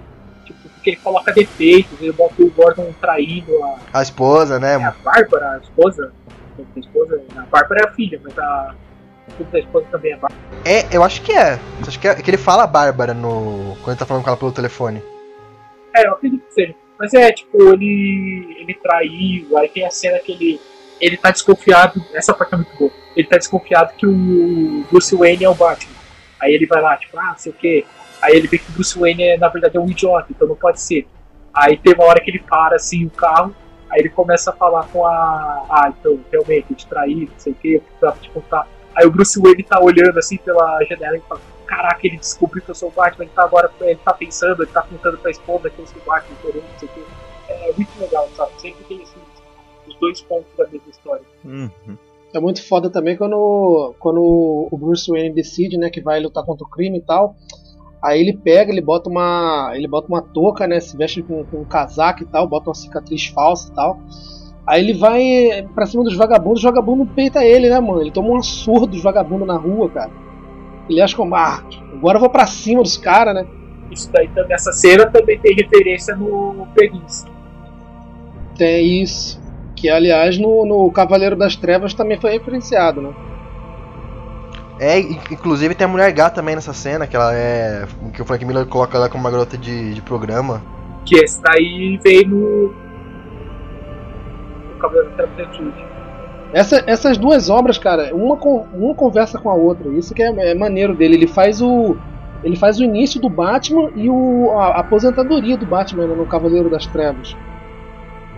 E essa cena que Elas você falou, John, depois que ele toma a surra dos marginal aí, dos pé rapado, ele vê que ele precisa de alguma coisa pra combater o mal. E ele vê que, como ele não consegue como Bruce Wayne, aí que ele passa a ter a ideia de criar um alter ego e criar medo nas pessoas. Então, e isso o Frank Miller deixa bem incrustado na, no cânone do personagem. É, e tem aquela cena, aquela cena icônica do, do, do morcego atravessando a janela, é ele que cria, né, velho? É, Aquela cena que todo mundo repete, repete, já repetiu em filme, acho que no, no próprio Batman Begins tem também. no o Batman vs Superman, o, janela. o Zack Snyder já fez Tem. agora também. Tem também. Todo mundo repete essa cena, cara. Você pensa nesse Batman, você lembra do, da cena específica dele aceitando o chute na cara do super-homem no Cavaleiro das Trevas, e ele, tipo, no, é, soltando o gancho dele com o raio nas costas, também tendo. Você lembra do morcego em ano 1. É um cara que marcou muito. Você lembra da risada do Coringa no, no, na piada mortal. Mas basicamente, tipo, ele. Piada mortal dá muito, acho que foi isso. Não sei, vai. Vai que alguém. Mas. Não, mas o- você vê que você falou o sorriso do Coringa no Cavaleiro das Trevas também. Que é quando o Coringa descobre que o Batman voltou ativa, aí ele quadra a quadra assim vai começando a sorrir de volta, cara. Aquela cena de arrepiar, velho. É que ele, ele meio que curou, né? Ele meio que tá curado, assim, então. É, ele meio que curou o Coringa. Mano, aquela cena é. é, é- nossa, tá arrepiando aqui só de Essa falar. cena na animação também fica muito foda, na animação do, do Cavaleiro das Trevas. É, mano. cara. Ele estava em estado catatônico e Que tudo ele, mais, assim, né? vendo o noticiário, ele É "Hum, icônica, né? querido". Tipo assim. Ele vê o Batman de volta, cara, é muito bizarro, cara. E ele também veio com Sin City, né? Pela Dark Horse, né? Com, depois de um rompimento nada amistoso com a DC, né? o, o que que vocês acharam de todo esse novo universo que ele criou em Sin City? É, ali ele foi feliz, né? Ali ele falou, mano, eu quero ser feliz. Aí É. feliz. Eu vou colocar tudo que eu gosto. Eu gosto de histórias no ar, de detetive, colocou, ah, eu gosto de história de serial killer, colocou, ah, eu gosto de história de penas fatais, com roupas de vermelho, que fazem o cara, que fazem, que fazem a cabeça de homens. Eu quero colocar ninjas na cidade e controlando tudo. Ele fez, ele fez tudo que ele queria. Sin City é um parque de diversão. Até hoje. Até hoje, né? É, Sin City é muito foda, cara, muito bom. E, e você tem que mencionar também a, a toda a narrativa que ele criou pra Sin City, né, cara? Do, do, do lance de luz e sombra dele que ele Nossa, faz cara, com, é com preto e sensacional. branco, cara. É, é difícil você achar outro outro outro artista na indústria que faça o mesmo, né, cara? Que eu me lembro só o o Mike Minola, mesmo assim, ele, ele se inspirou no Frank Miller também, Sim. né? E você pensar também que, tipo assim, o, o- você pega, por exemplo, autores que nem o Tolkien, que me fala, falam aí muito que eu odeio ele, mas na verdade, que, por exemplo, o Tolkien, ele, é- ele é muito feliz. sabe. É, ele é muito feliz porque ele criou o próprio mundo dele, ele criou regras, ele criou elfo, anão, essas coisas. O Frank Miller fez basicamente a mesma coisa nesse City, cara, ele criou o mundo dele, onde ele tem personagens caricatos específicos, ele tem é, regras naquele mundo, ele tem tipo um- um- uma, uma, uma cor naquele mundo que é só preto e branco, e só certas pessoas usam cor naquele mundo. Então, cara, o Frank Miller ele faz o que ele quiser naquele, na, na, na Sin City, ele deita e rola ali, tanto com a narrativa como em desenho. E cara, a narrativa, eu vou até falar aqui da melhor história, que é o Homem Amarelo. Mano, a narrativa do Homem Amarelo é fantástica, sabe? É de você babar, assim, de cair o queixo. De tão bem feita que ele faz. E no filme é o Sr. Frodo, né? É muito bom. O, o Assassino Amarelo é um personagem muito bizarro, né, É cara? muito, cara. E, e, no, e no filme ainda censuram, né? Que na HQ ele parece pelado, cara. E é bizarro aquele cara. É bizarro. É Nossa, muito mais na cara, HQ, né, cara? Aliás, você sabe que o Robert Rodrigues ele foi expulso da associação dos de diretores por causa desse filme, né? Por quê? Sério? Não sabia. É, por quê? Porque ele é co-dirigido pelo Frank Miller. Ele queria que o Frank Miller dirigisse com ele, só que a associação de diretores disse que o cara ser associado ele não pode é, ser, é, ser um- ser um co-diretor, não pode ter dois diretores que fazem o mesmo filme. Aí ele falou, foda-se, eu quero dirigir com o meu ídolo. Aí ele dirigiu com o ídolo dele, foi feliz. Que babaca, Aí né? fez puta filme. Aí o 2 não é tão bom assim, mas É, mas aí já é outra história, né? É, mas o, mas o primeiro é legal. Não, o primeiro é muito bom. Cara, o Marvin, o Marvin é um puta personagem, velho. Nossa, eu adoro o Marvin. O Marvel é foda demais, né, cara? É muito foda na- quando ele tá na cadeira é porque elétrica. o, né, ali o ator não tá atuando, né? Não, o começo de Sin City, que é o primeiro, o primeiro arco, né? Que são vários arcos separados. Que é a cidade do pecado, o Marvin acorda e você tá, beleza, o cara acorda com uma mina na cama. Só que não, a mina tá morta do lado dele e ela é uma prostituta. E ele não conhece ela direito. E você, what? O que aconteceu? E ele do nada se apaixona por ela, se apaixona pela mina morta. E ele quer vingar a mina morta. Mano, você tem que ler essa história muito, velho. É muito foda. E toda a jornada do Ele Marvin. encontra a irmã gêmea dele, dela, né? Depois. É, Tem, tem irmã gêmea ainda. Eu não, quero, eu, não quero, eu não quero dar spoiler pra quem não leu, cara, mas assim, Que é toda fêmea o final dessa HQ é, é, é, é, é meio mórbido, mas é muito bom também ao mesmo tempo, porque ele tortura um cara no final, e aquela tortura é tão legal, mas é, tipo assim, é, é tão legal de você ver ele fazendo, porque ele tá feliz. Aí você vê que é um rosto de um psicopata, ele realmente tá feliz fazendo aquilo. porque quando ele tortura o Harry. Porque quando ele tortura o Harry Potter lá antes, ele vê, o Harry Potter não sente nada. Aí depois ele vai torturar o padre. E mano, mas assim, ele se diverte, ele faz escambau a 4, que o padre sente, o padre grita. Ele torturou quem? Ah, O, Har- no filme é o Harry Potter, né? O, o Daniel Radcliffe. Não. Não, mentira, é o Frodo, é o Frodo, não, não, o é? Frodo, pô. Olha, quase, Olha- quase, olha aí, quase, me corrigi, me corrigi. É o. Frodo. Olha aí, ele só confundiu o Daniel. Radcliffe É, é. e o Elijah Wood, eles são praticamente gêmeos. Eu, eu corrigi, corrigi, corrigi. Mas são, cara, os dois, dois têm minha cara assim de bobo, óculos óculos são é foda. iguais. E, mas ele teve outras obras muito boas também, assim como 300 de Esparta, que também foi muito bem adaptado para os cinemas. Mas teve os controversos também, Cavaleiros das Trevas 2, né? Agora, é, bem recente, é o, tem o 3, né? A Raça Mestre.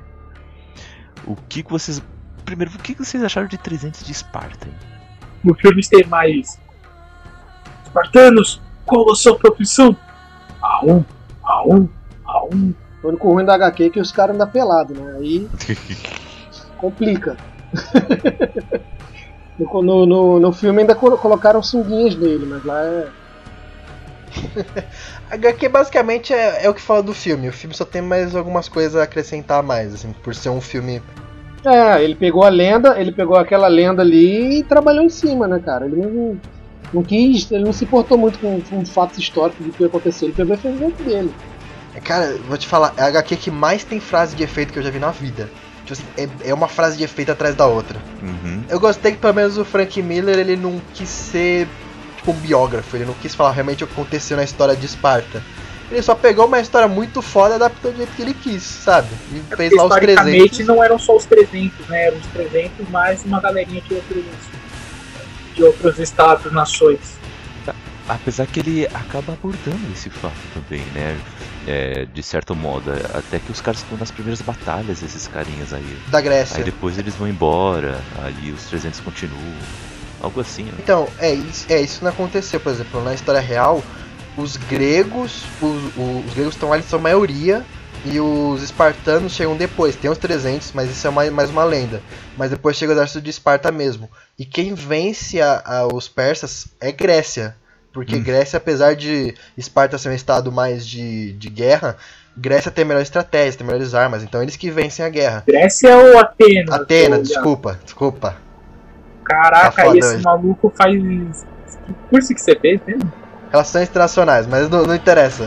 Ah, Aí, aí assim, Atenas que consegue ganhar a guerra, mas no, tanto no quadrinho como no filme ele exalta Esparta. Mas por quê? É porque não interessa, porque ele quis ressaltar e ficou muito foda, assim, na minha opinião. O quadrinho realmente é muito bom e o filme também ficou bem fiel ao quadrinho. Verdade, né? Ô, Iago, Oi. sabe o que, se- sabe o que foi o que eu tô sentindo Sim. agora? O doce sabor da vingança. Eu sabia que você ia dizer isso. Ai, caramba. Mas o. Mas teve o, o 302 também nos cinemas, né?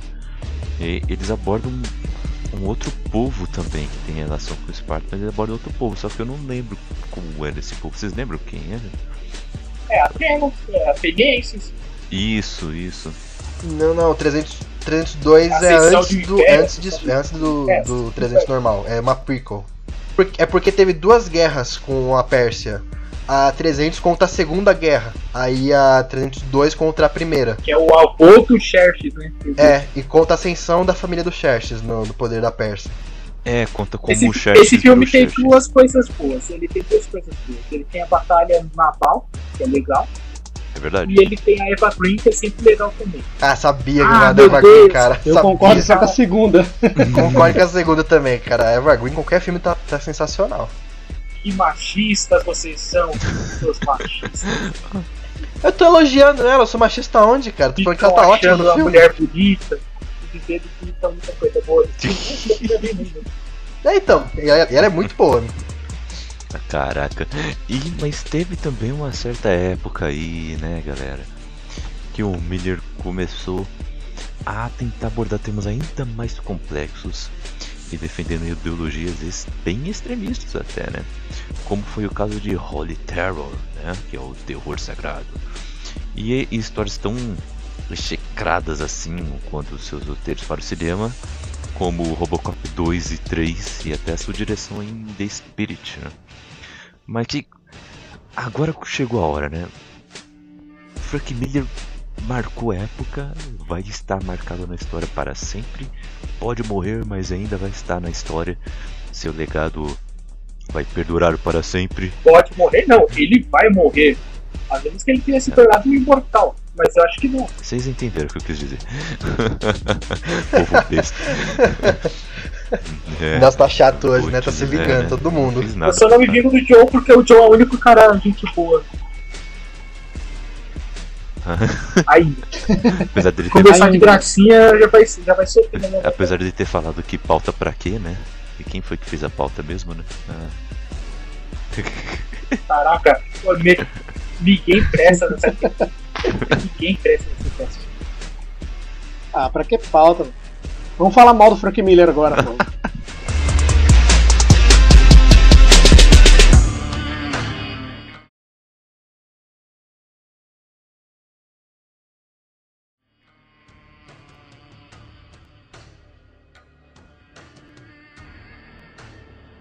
Frank Miller ele vai ter o seu, lega, seu legado aí nos corações e mentes de todos pelo, pelo, pelo resto da eternidade, mas ele cometeu alguns deslizes, né?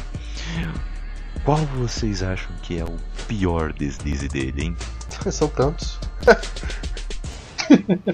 Cara, com certeza The Spirit. The Spirit tá lá com. Ele tá no top 5 de história que o jogo mais fácil, com certeza. Segundo a minha pessoa, claro. The Spirit é, é horrível. E tem a Eva Mendes. Eu deveria ser. Mas não. Nem a Eva Mendes salva esse jogo. Eu vi, eu vi só uma vez e. É, ele quis aventurar antes no cinema com Robocop, o ro- roteiro 2 e 3, mas também não foi muito, muito feliz. Isso foi mais culpa do estúdio cometendo bedelho, né? Então, é exatamente isso que eu ia falar. Porque ele escreveu o roteiro do Robocop. Mas o roteiro do Robocop foi tão horroroso. Aí ele veio, não, porque o estúdio mudou o meu roteiro. O que vocês viram na tela não era a minha ideia com a Robocop 2. Eu falei, Que merda. Aí você vai ver que ele vai escrever o roteiro do 3 também. Ele tipo, não aprendeu o erro. O cara falou assim, não, tudo bem, agora a gente vai fazer a sua história.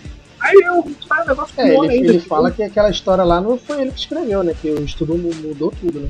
É, nu- nunca vamos saber, Mas né? de repente, de repente o estúdio encomendou os dois Robocops pra ele escrever. Ele escreveu os dois, deu pra eles e eles deturparam os dois. Pode ser também, entendeu? né? Não é que eles, ele, eles, ele escreveu um, lançaram um filme e depois pediram pra ele escrever outro, ele escreveu e lançaram outro filme. Havia que encomendaram os dois roteiros pra ele. É, o que ele fala é isso, mas É. a gente nunca vai saber, né? Mas não é que o Robocop. Robocop é aquela, aquele tipo de marca que você tira ele do seu criador e vira.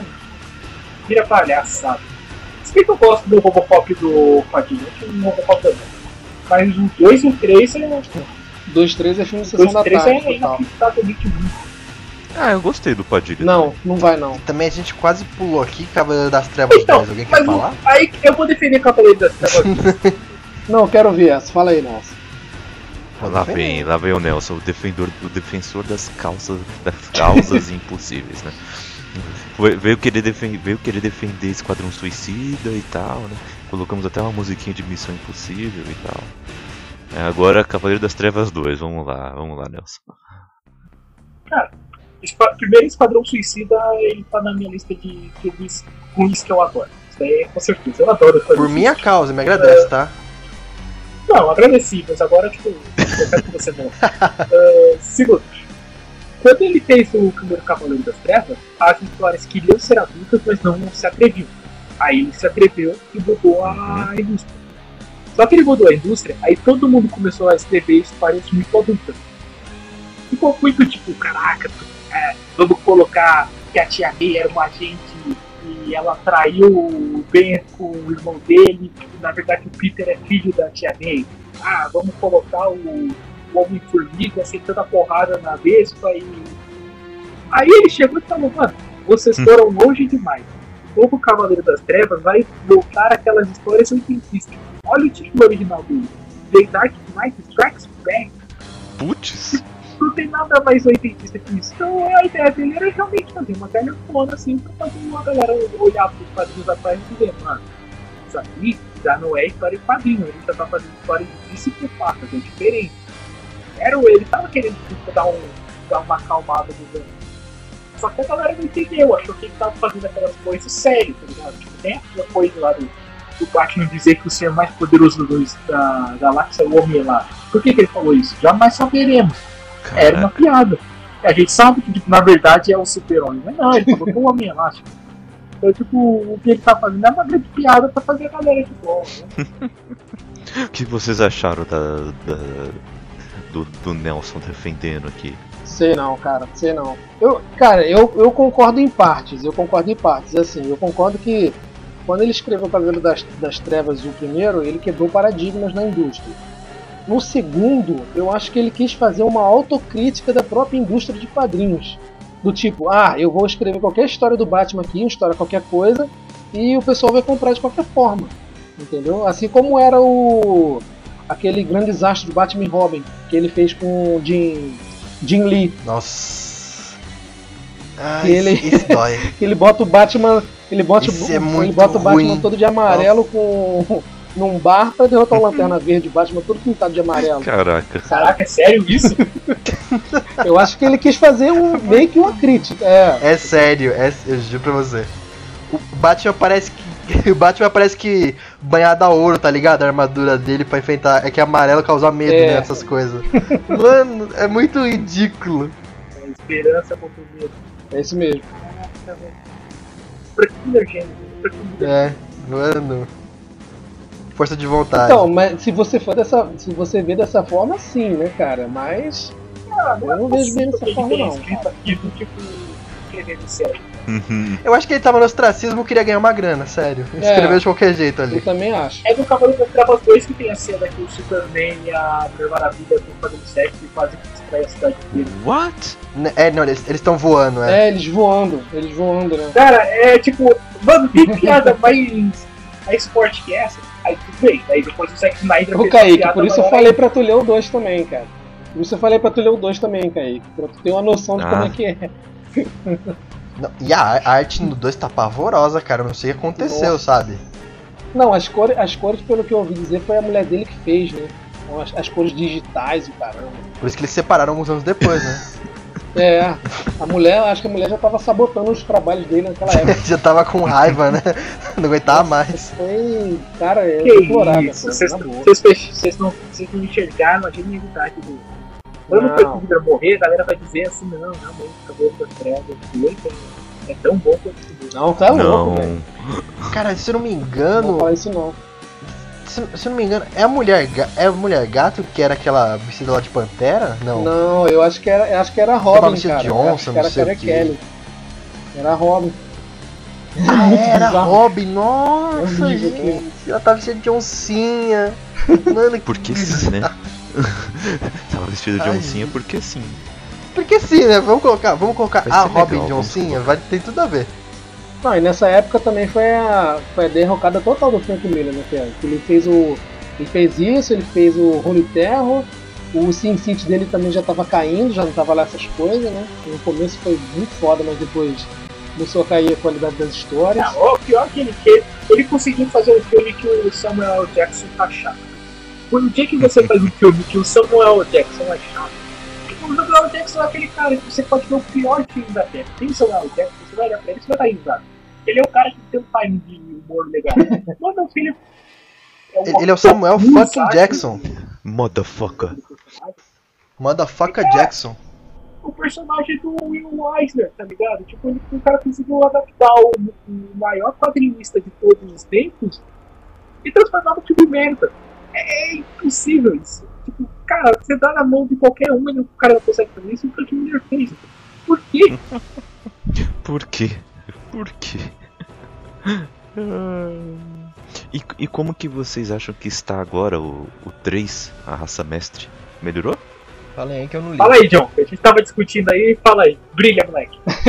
Então, no começo, cara, é, é aquela coisa, né? É aquele, é aquele sentimento de, de retomada do primeiro Cavaleiro das Trevas. Tem bem aquele, aquele climão mesmo, tem o. Tem aquela coisa da, das mídias, né? Que ele coloca da. O Cavaleiro das Trevas que ele coloca da televisão. Ele faz a mesma coisa, só que atualizando para o Uhum. nosso, nosso tempo, ele coloca com celulares, pelas, com mensagens e tal.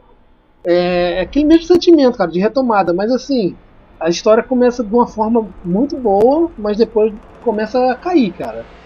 Eu, eu achei que ela deu uma, uma caída bem, bem, bem drástica, assim. Sem contar que o Frank Miller não, não desenha nem, nem assina o roteiro, né? É, ele, ele acho que ele, ele assina só o, o, o roteiro dos spin-offs Ele é que ele faz, co-roteirista. dos quadrinhos que vem dentro. É, aqui no que eu tô vendo aqui, tá com roteiro, assim, roteiro Frank Miller e Brian Zarello, desenho Tá no roteiro, né? e arte final, como diria nosso amigo Kaique, Klaus Lourenço. É o primo da Scarlett. Um dia, Caraca. um dia eu vou arrancar um palavrão do Kaique, essa vai ser demissão desse cara. Não, não vai conseguir. Mas o John, por que. A gente pergunta pra Raquel como é que faz. Kaique eu-. Eu, eu derrubo a, a cal do Nelson. É simples, simples assim. O. Eita, mano. Senti cheiro de ameaça. É mais fácil a sua é, tal cair sozinha, né? Eita! Vamos ver, vamos ver. Só falo isso. Ah, mas o John, é, explique pra gente por que você acha que deu uma caída que. ah, como o, se deu esse desenvolvimento que começou tão bem e foi que murchando, foi murchando, hein? Pô, cara, é difícil falar sem soltar spoiler. Mas. é, Pode soltar spoiler? A gente fala assim, ó, quem não quer ouvir spoiler, É. dá, uma, dá uma adiantada aí que. É. Já faz o alerta de spoiler. só Começa o alerta de é spoiler ser. agora, nesse momento. Quem não quiser ler, pode, pode escutar. Cavaleiro das Trevas 3.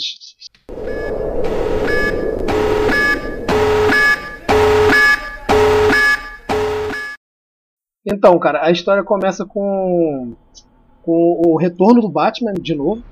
É, só que quem tá no manto do Batman é a Carrie Kelly. É a Robin, no caso, né? E o Batman tá em. tá em. Como é que se diz? Ele tá em coma, ele tá em é, fa- é, fase terminal da vida dele e tal.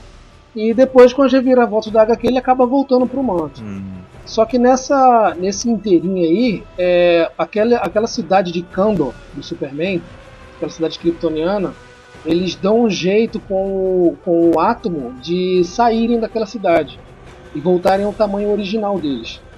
E só que, só que quando eles, eles saem da cidade, eles, eles saem para Gotham, descobre-se que tem uma, uma religião dentro daquela sociedade. Uma religião que é dominada por um, por um déspota, né? que é o cara que comanda, comanda toda Kandor. E esse déspota ele vai tentar dominar o mundo, basicamente. Né? Primeiro ele tenta dominar Gotham City, ele mostra que o Batman é fraco, coisa e tal, ele derrota, consegue derrotar o Batman. E claro, o Batman não estava preparado. E depois o Batman volta com, com, com um plano de derrubar esse, esse déspota, né? E tendo esse déspota ele colo- coloca a, a, a Lara, né, que é filha do Superman com a Mulher Maravilha, contra os heróis, contra no caso o Batman, né? E contra o próprio Superman. E é nisso, a história vai se desenvolvendo, só que vai caindo o, o- o tom das histórias, sabe, cara? Vai ficando cada vez mais. As resoluções vão ficando cada vez mais. Como é que se diz? Mais simples, sabe? Não tem aquela. aquela aquela coisa intricada do, do Cavaleiro das Trevas, sabe? Do, do original mesmo. Eu acho que é- também é, é- é covardia comparar uma história atual com o Cavaleiro das Trevas, né? Porque o que ele fez naquela época, acho que não, não dá pra ele repetir ou superar. né? Nem com o Cavaleiro das Trevas 2 ele conseguiu, como no caso que o Nelson falou, não era o intuito dele, né? Uhum. Mas não conseguiu, e acho que no 3 também ele não vai conseguir superar, cara.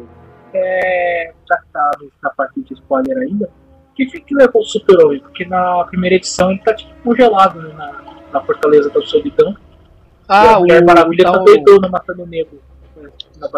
Então, o, o tal do Déspota, ele, ele, ele tira o Superman daquela, daquela prisão dele e ele coloca ele na. Esqueci da- o nome da dimensão, cara. Zona é Fantasma. uma dimensão. Não, é- não, é outra coisa, é uma dimensão de massa negra, uma coisa assim. E o Batman consegue tirar ele de, depois, né? Junto com, com a Carrie Kelly lá, ele, ele consegue retornar ele. Pra derrotar esse déspota de Kandor, né? E aí a história parou aí. Tá, mas por que que deixou o Super-Homem preso ali? Quem que deixou? O Super-Homem preso. Não, ele meio que se isola do mundo. O Superman meio que se isola no mundo, naquela, naquela fortaleza da solidão dele, né? É, ele viu que tipo, se ele fizesse sexo com a Mulher Maravilha ia acabar com o resto do planeta e resolveu É, é tipo isso. congelar. Que beleza.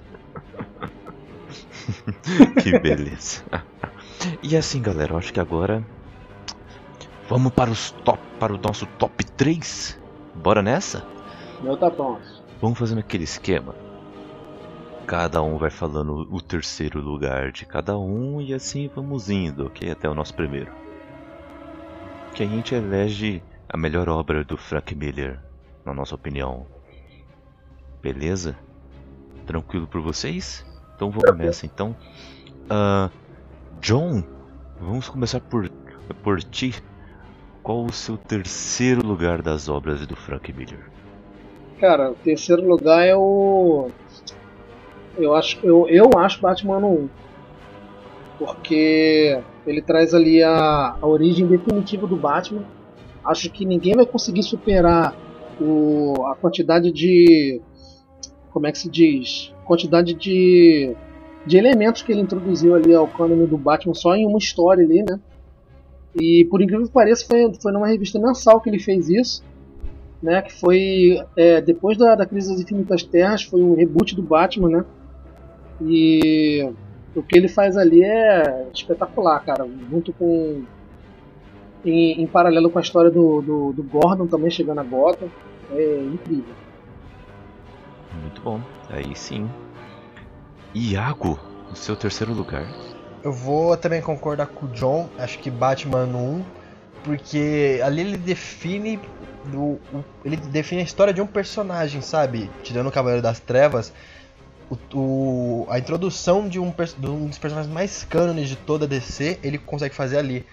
É tudo a- o Alfred ele faz ali, a primeira vez dele como Batman, como ele luta, sabe? Tudo, tudo que o, o Batman ele começou na carreira dele, começou ali com o Frank Miller. Então acho que por essa HQ ser uma das mais importantes do, pro Batman, pra mim também é e fica em terceiro lugar aí. Tranquilo, aí sim. Ah, Nelson, seu terceiro lugar vai para. Sin City. A Dama Fatal. Eu acho essa, mano, eu acho essa história muito legal. Eu acho o, o jeito que o que o Frank Miller conseguiu adaptar esse tipo de história, que é uma história datada, uma história antiga, que é- são as histórias no ar. Ele conseguiu trazer para um novo sexo, Opa. século.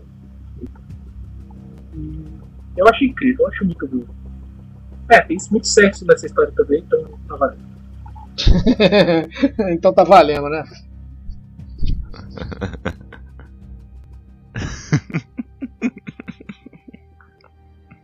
Ai ai. O meu terceiro lugar também vai para Sin City. Cidade do Pecado, nesse caso. Ah, o primeiro volume dele. Eu gostei demais. Eu tenho essa edição aqui embaladinha na minha estante. Gostei muito do, do ritmo da investigação, a identidade visual que ele traz. E, e fora é, que eu gosto pra caramba de histórias assim, sabe? Que trazem um- uma narrativa policial, assim, uma investigação complexa, assim, tensa, que toca em assuntos ah, bem até que sombrios, até em certa forma. E ele consegue em Cidade do Pecado. E é muito bom, dá vontade de ler todos os outros volumes já lançados no universo. Mas infelizmente só tive acesso a, ao Cidade do Pecado. Mas em breve lerei o, o restante. E eu já vou emendar no meu segundo lugar. O meu segundo lugar é. Batman Cavaleiro das Trevas. É meu segundo lugar.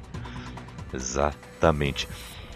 Como eu falei na, no meu review, assim. Eu gostei. Para mim, o ponto principal de Cavaleiro das Trevas são as soluções que ele traz para, o, para, o método, para os métodos do Batman. Né? Ele não volta da aposentadoria que ele então, se forçou a se aposentar, né? Ele não retorna da mesma maneira, pensando do mesmo jeito. Ele se utiliza da experiência para tentar resoluções rápidas, duradouras e que ele pode realmente ter algum proveito, né? Tanto que, por exemplo, a solução que ele dá para poder acabar com a ameaça dos mutantes na cidade é, é arriscada, assim, mas depois que ele tá, né, já um pouco mais preparado, né, depois de levar aquela surra no principal, né, depois que ele está um pouco mais preparado, assim, ele tem a chance de ter um plano, é um plano muito, muito legal, assim, porque ele sabia que não tinha como prender todos de uma vez, não tinha como desmantelar toda a organização de uma vez. Não, ele tinha que ganhar aquele toda toda aquele toda, toda aquela gangue enorme.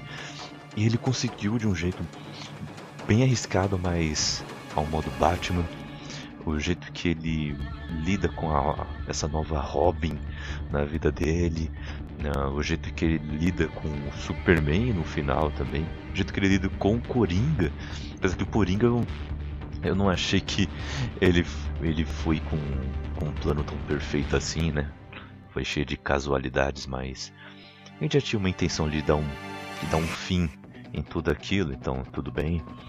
Então assim, eu acredito que é, além de todas as coisas que vocês já citaram aí sobre essa história, é, essa questão do, dos planos dele nessa história também fazem faz de Cavaleiro das Trevas ser o que é, né? ser o marco que é no, no mundo dos quadrinhos.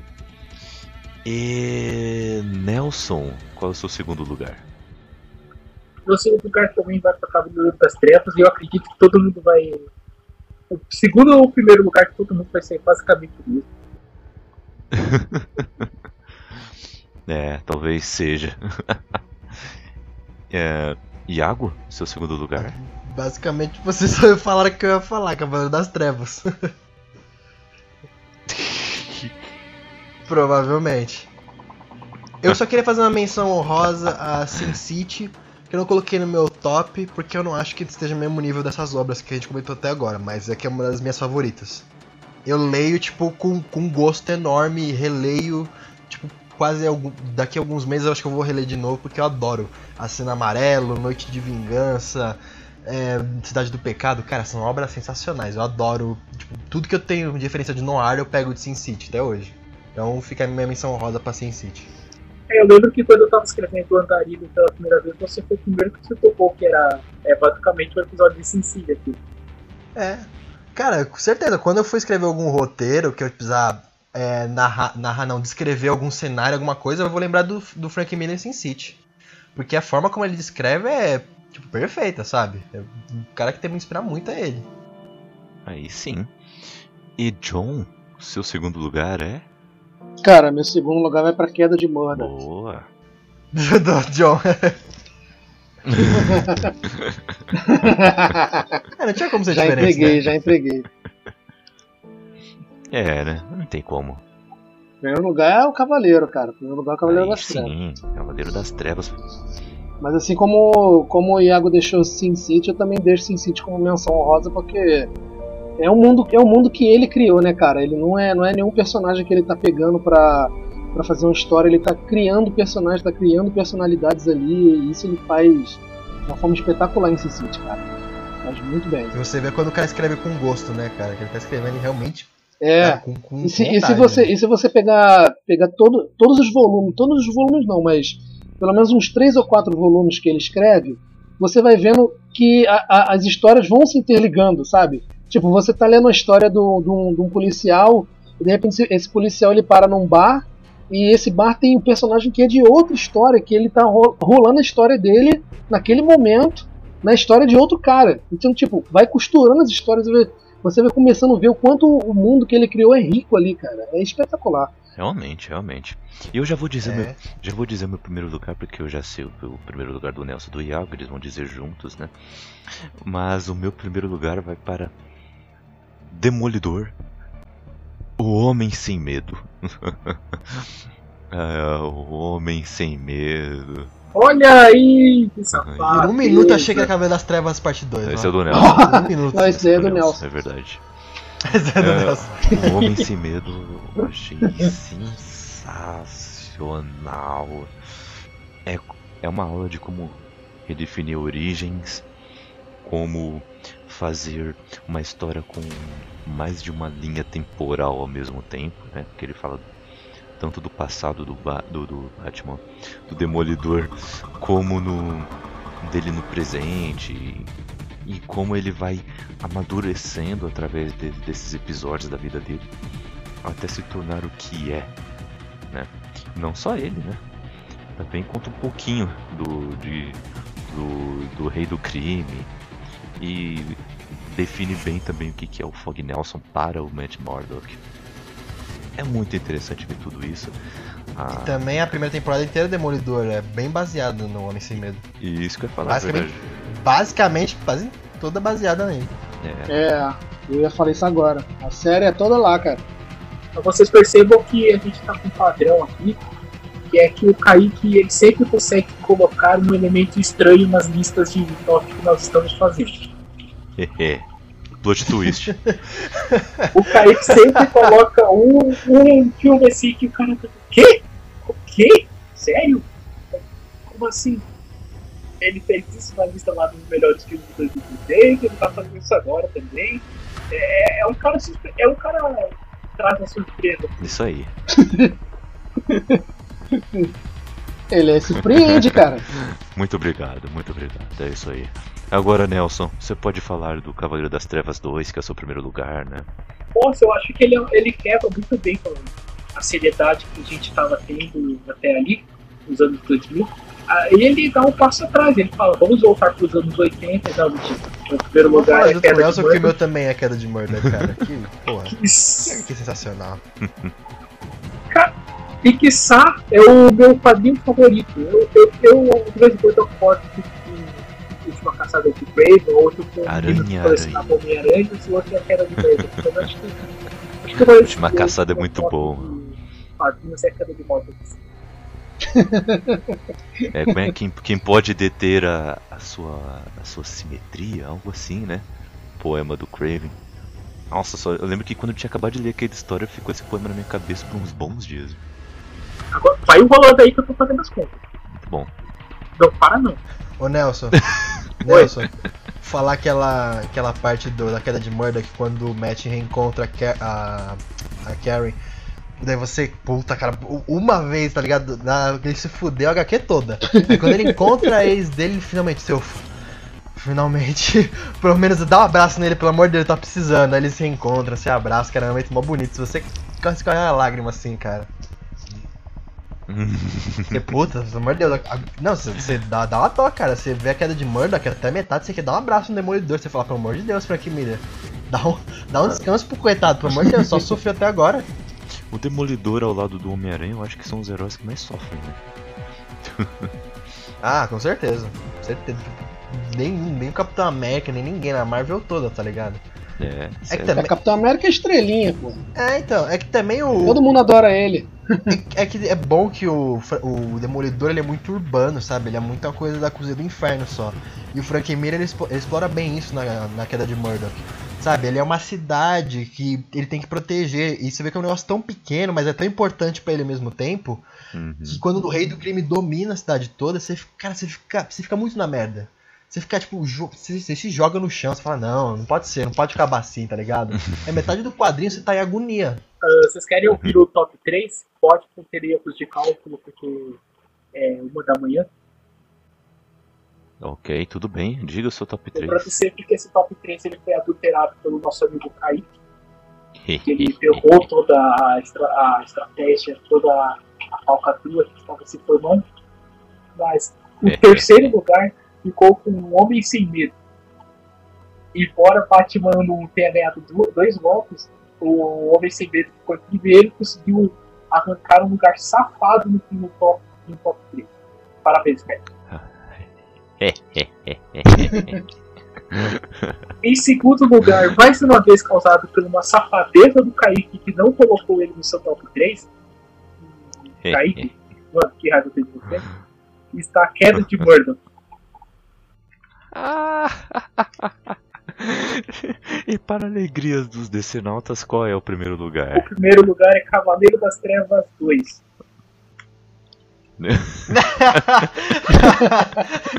É o quê? Ai, ai, acabei com o plano Pra dos alegria dos caras. viu? decenautas, realmente. Acabei com o plano dos caras, viu? Cara, o Kaique é inacreditável, velho. Ele, ele vai ferrar todos os tops da gente até o final. Ô Nelson, Nelson. Se pelo menos eu e o John mudar nosso, mudar nosso terceiro lugar pra Sin City, consegue derrubar o Homem Sem Medo? Consegue, cara. Ô John, pode mudar. Vamos mudar então pra Sin City, nosso terceiro lugar? Não, já foi Muda, muda, computado. muda. Já, Muda, muda, muda. Mudamos pra terceiro lugar Sin City, é que a gente gosta pra caralho também. já foi computado. Só pra tirar o Homem Sem Medo. Já foi computado. E você também votou nele em terceiro lugar, então ele conta como ponto seu também. Mas não foi o mesmo. Ele O- ficaria com foi 40 pontos em a Cidade terceiro do Pecado colocado. também. Aê, Sin City, porra. Cara, o Kaique é inacreditável. Não é um cidadão ruim.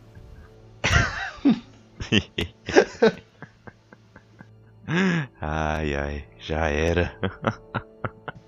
O Kaique é tipo o Cidadão Kane aqui do, do Bookstime, só porque o site é dele. Já, já vai ter Desculpa a sua última palavra aí, ô Kaique. Tem que ser uma palavra que vê um carro, tá ligado?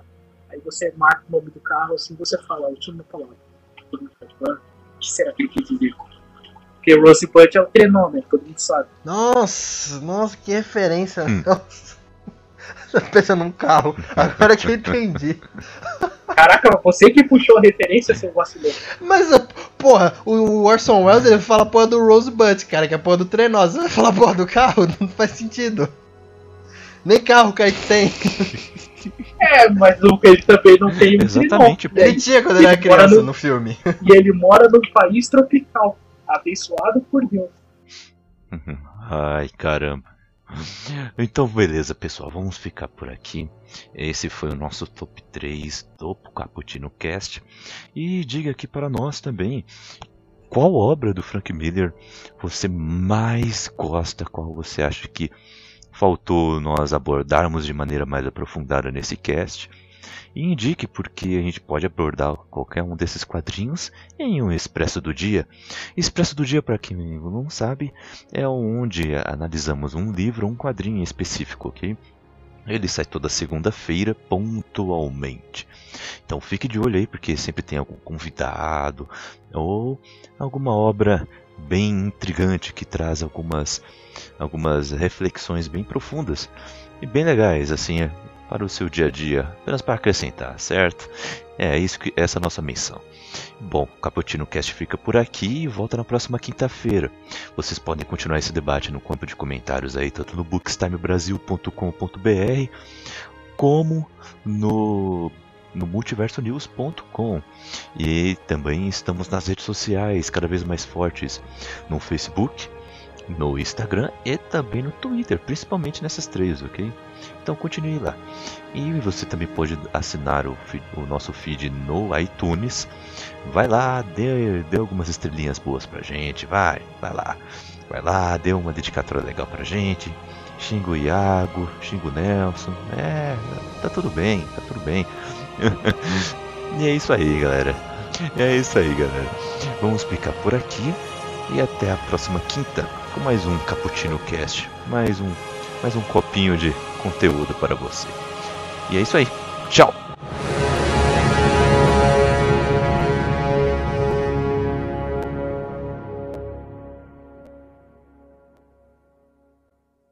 Francês, né? O termo. É, francês. Ok, é noir, então. Então você tem que Beleza. fazer um bico em algum momento.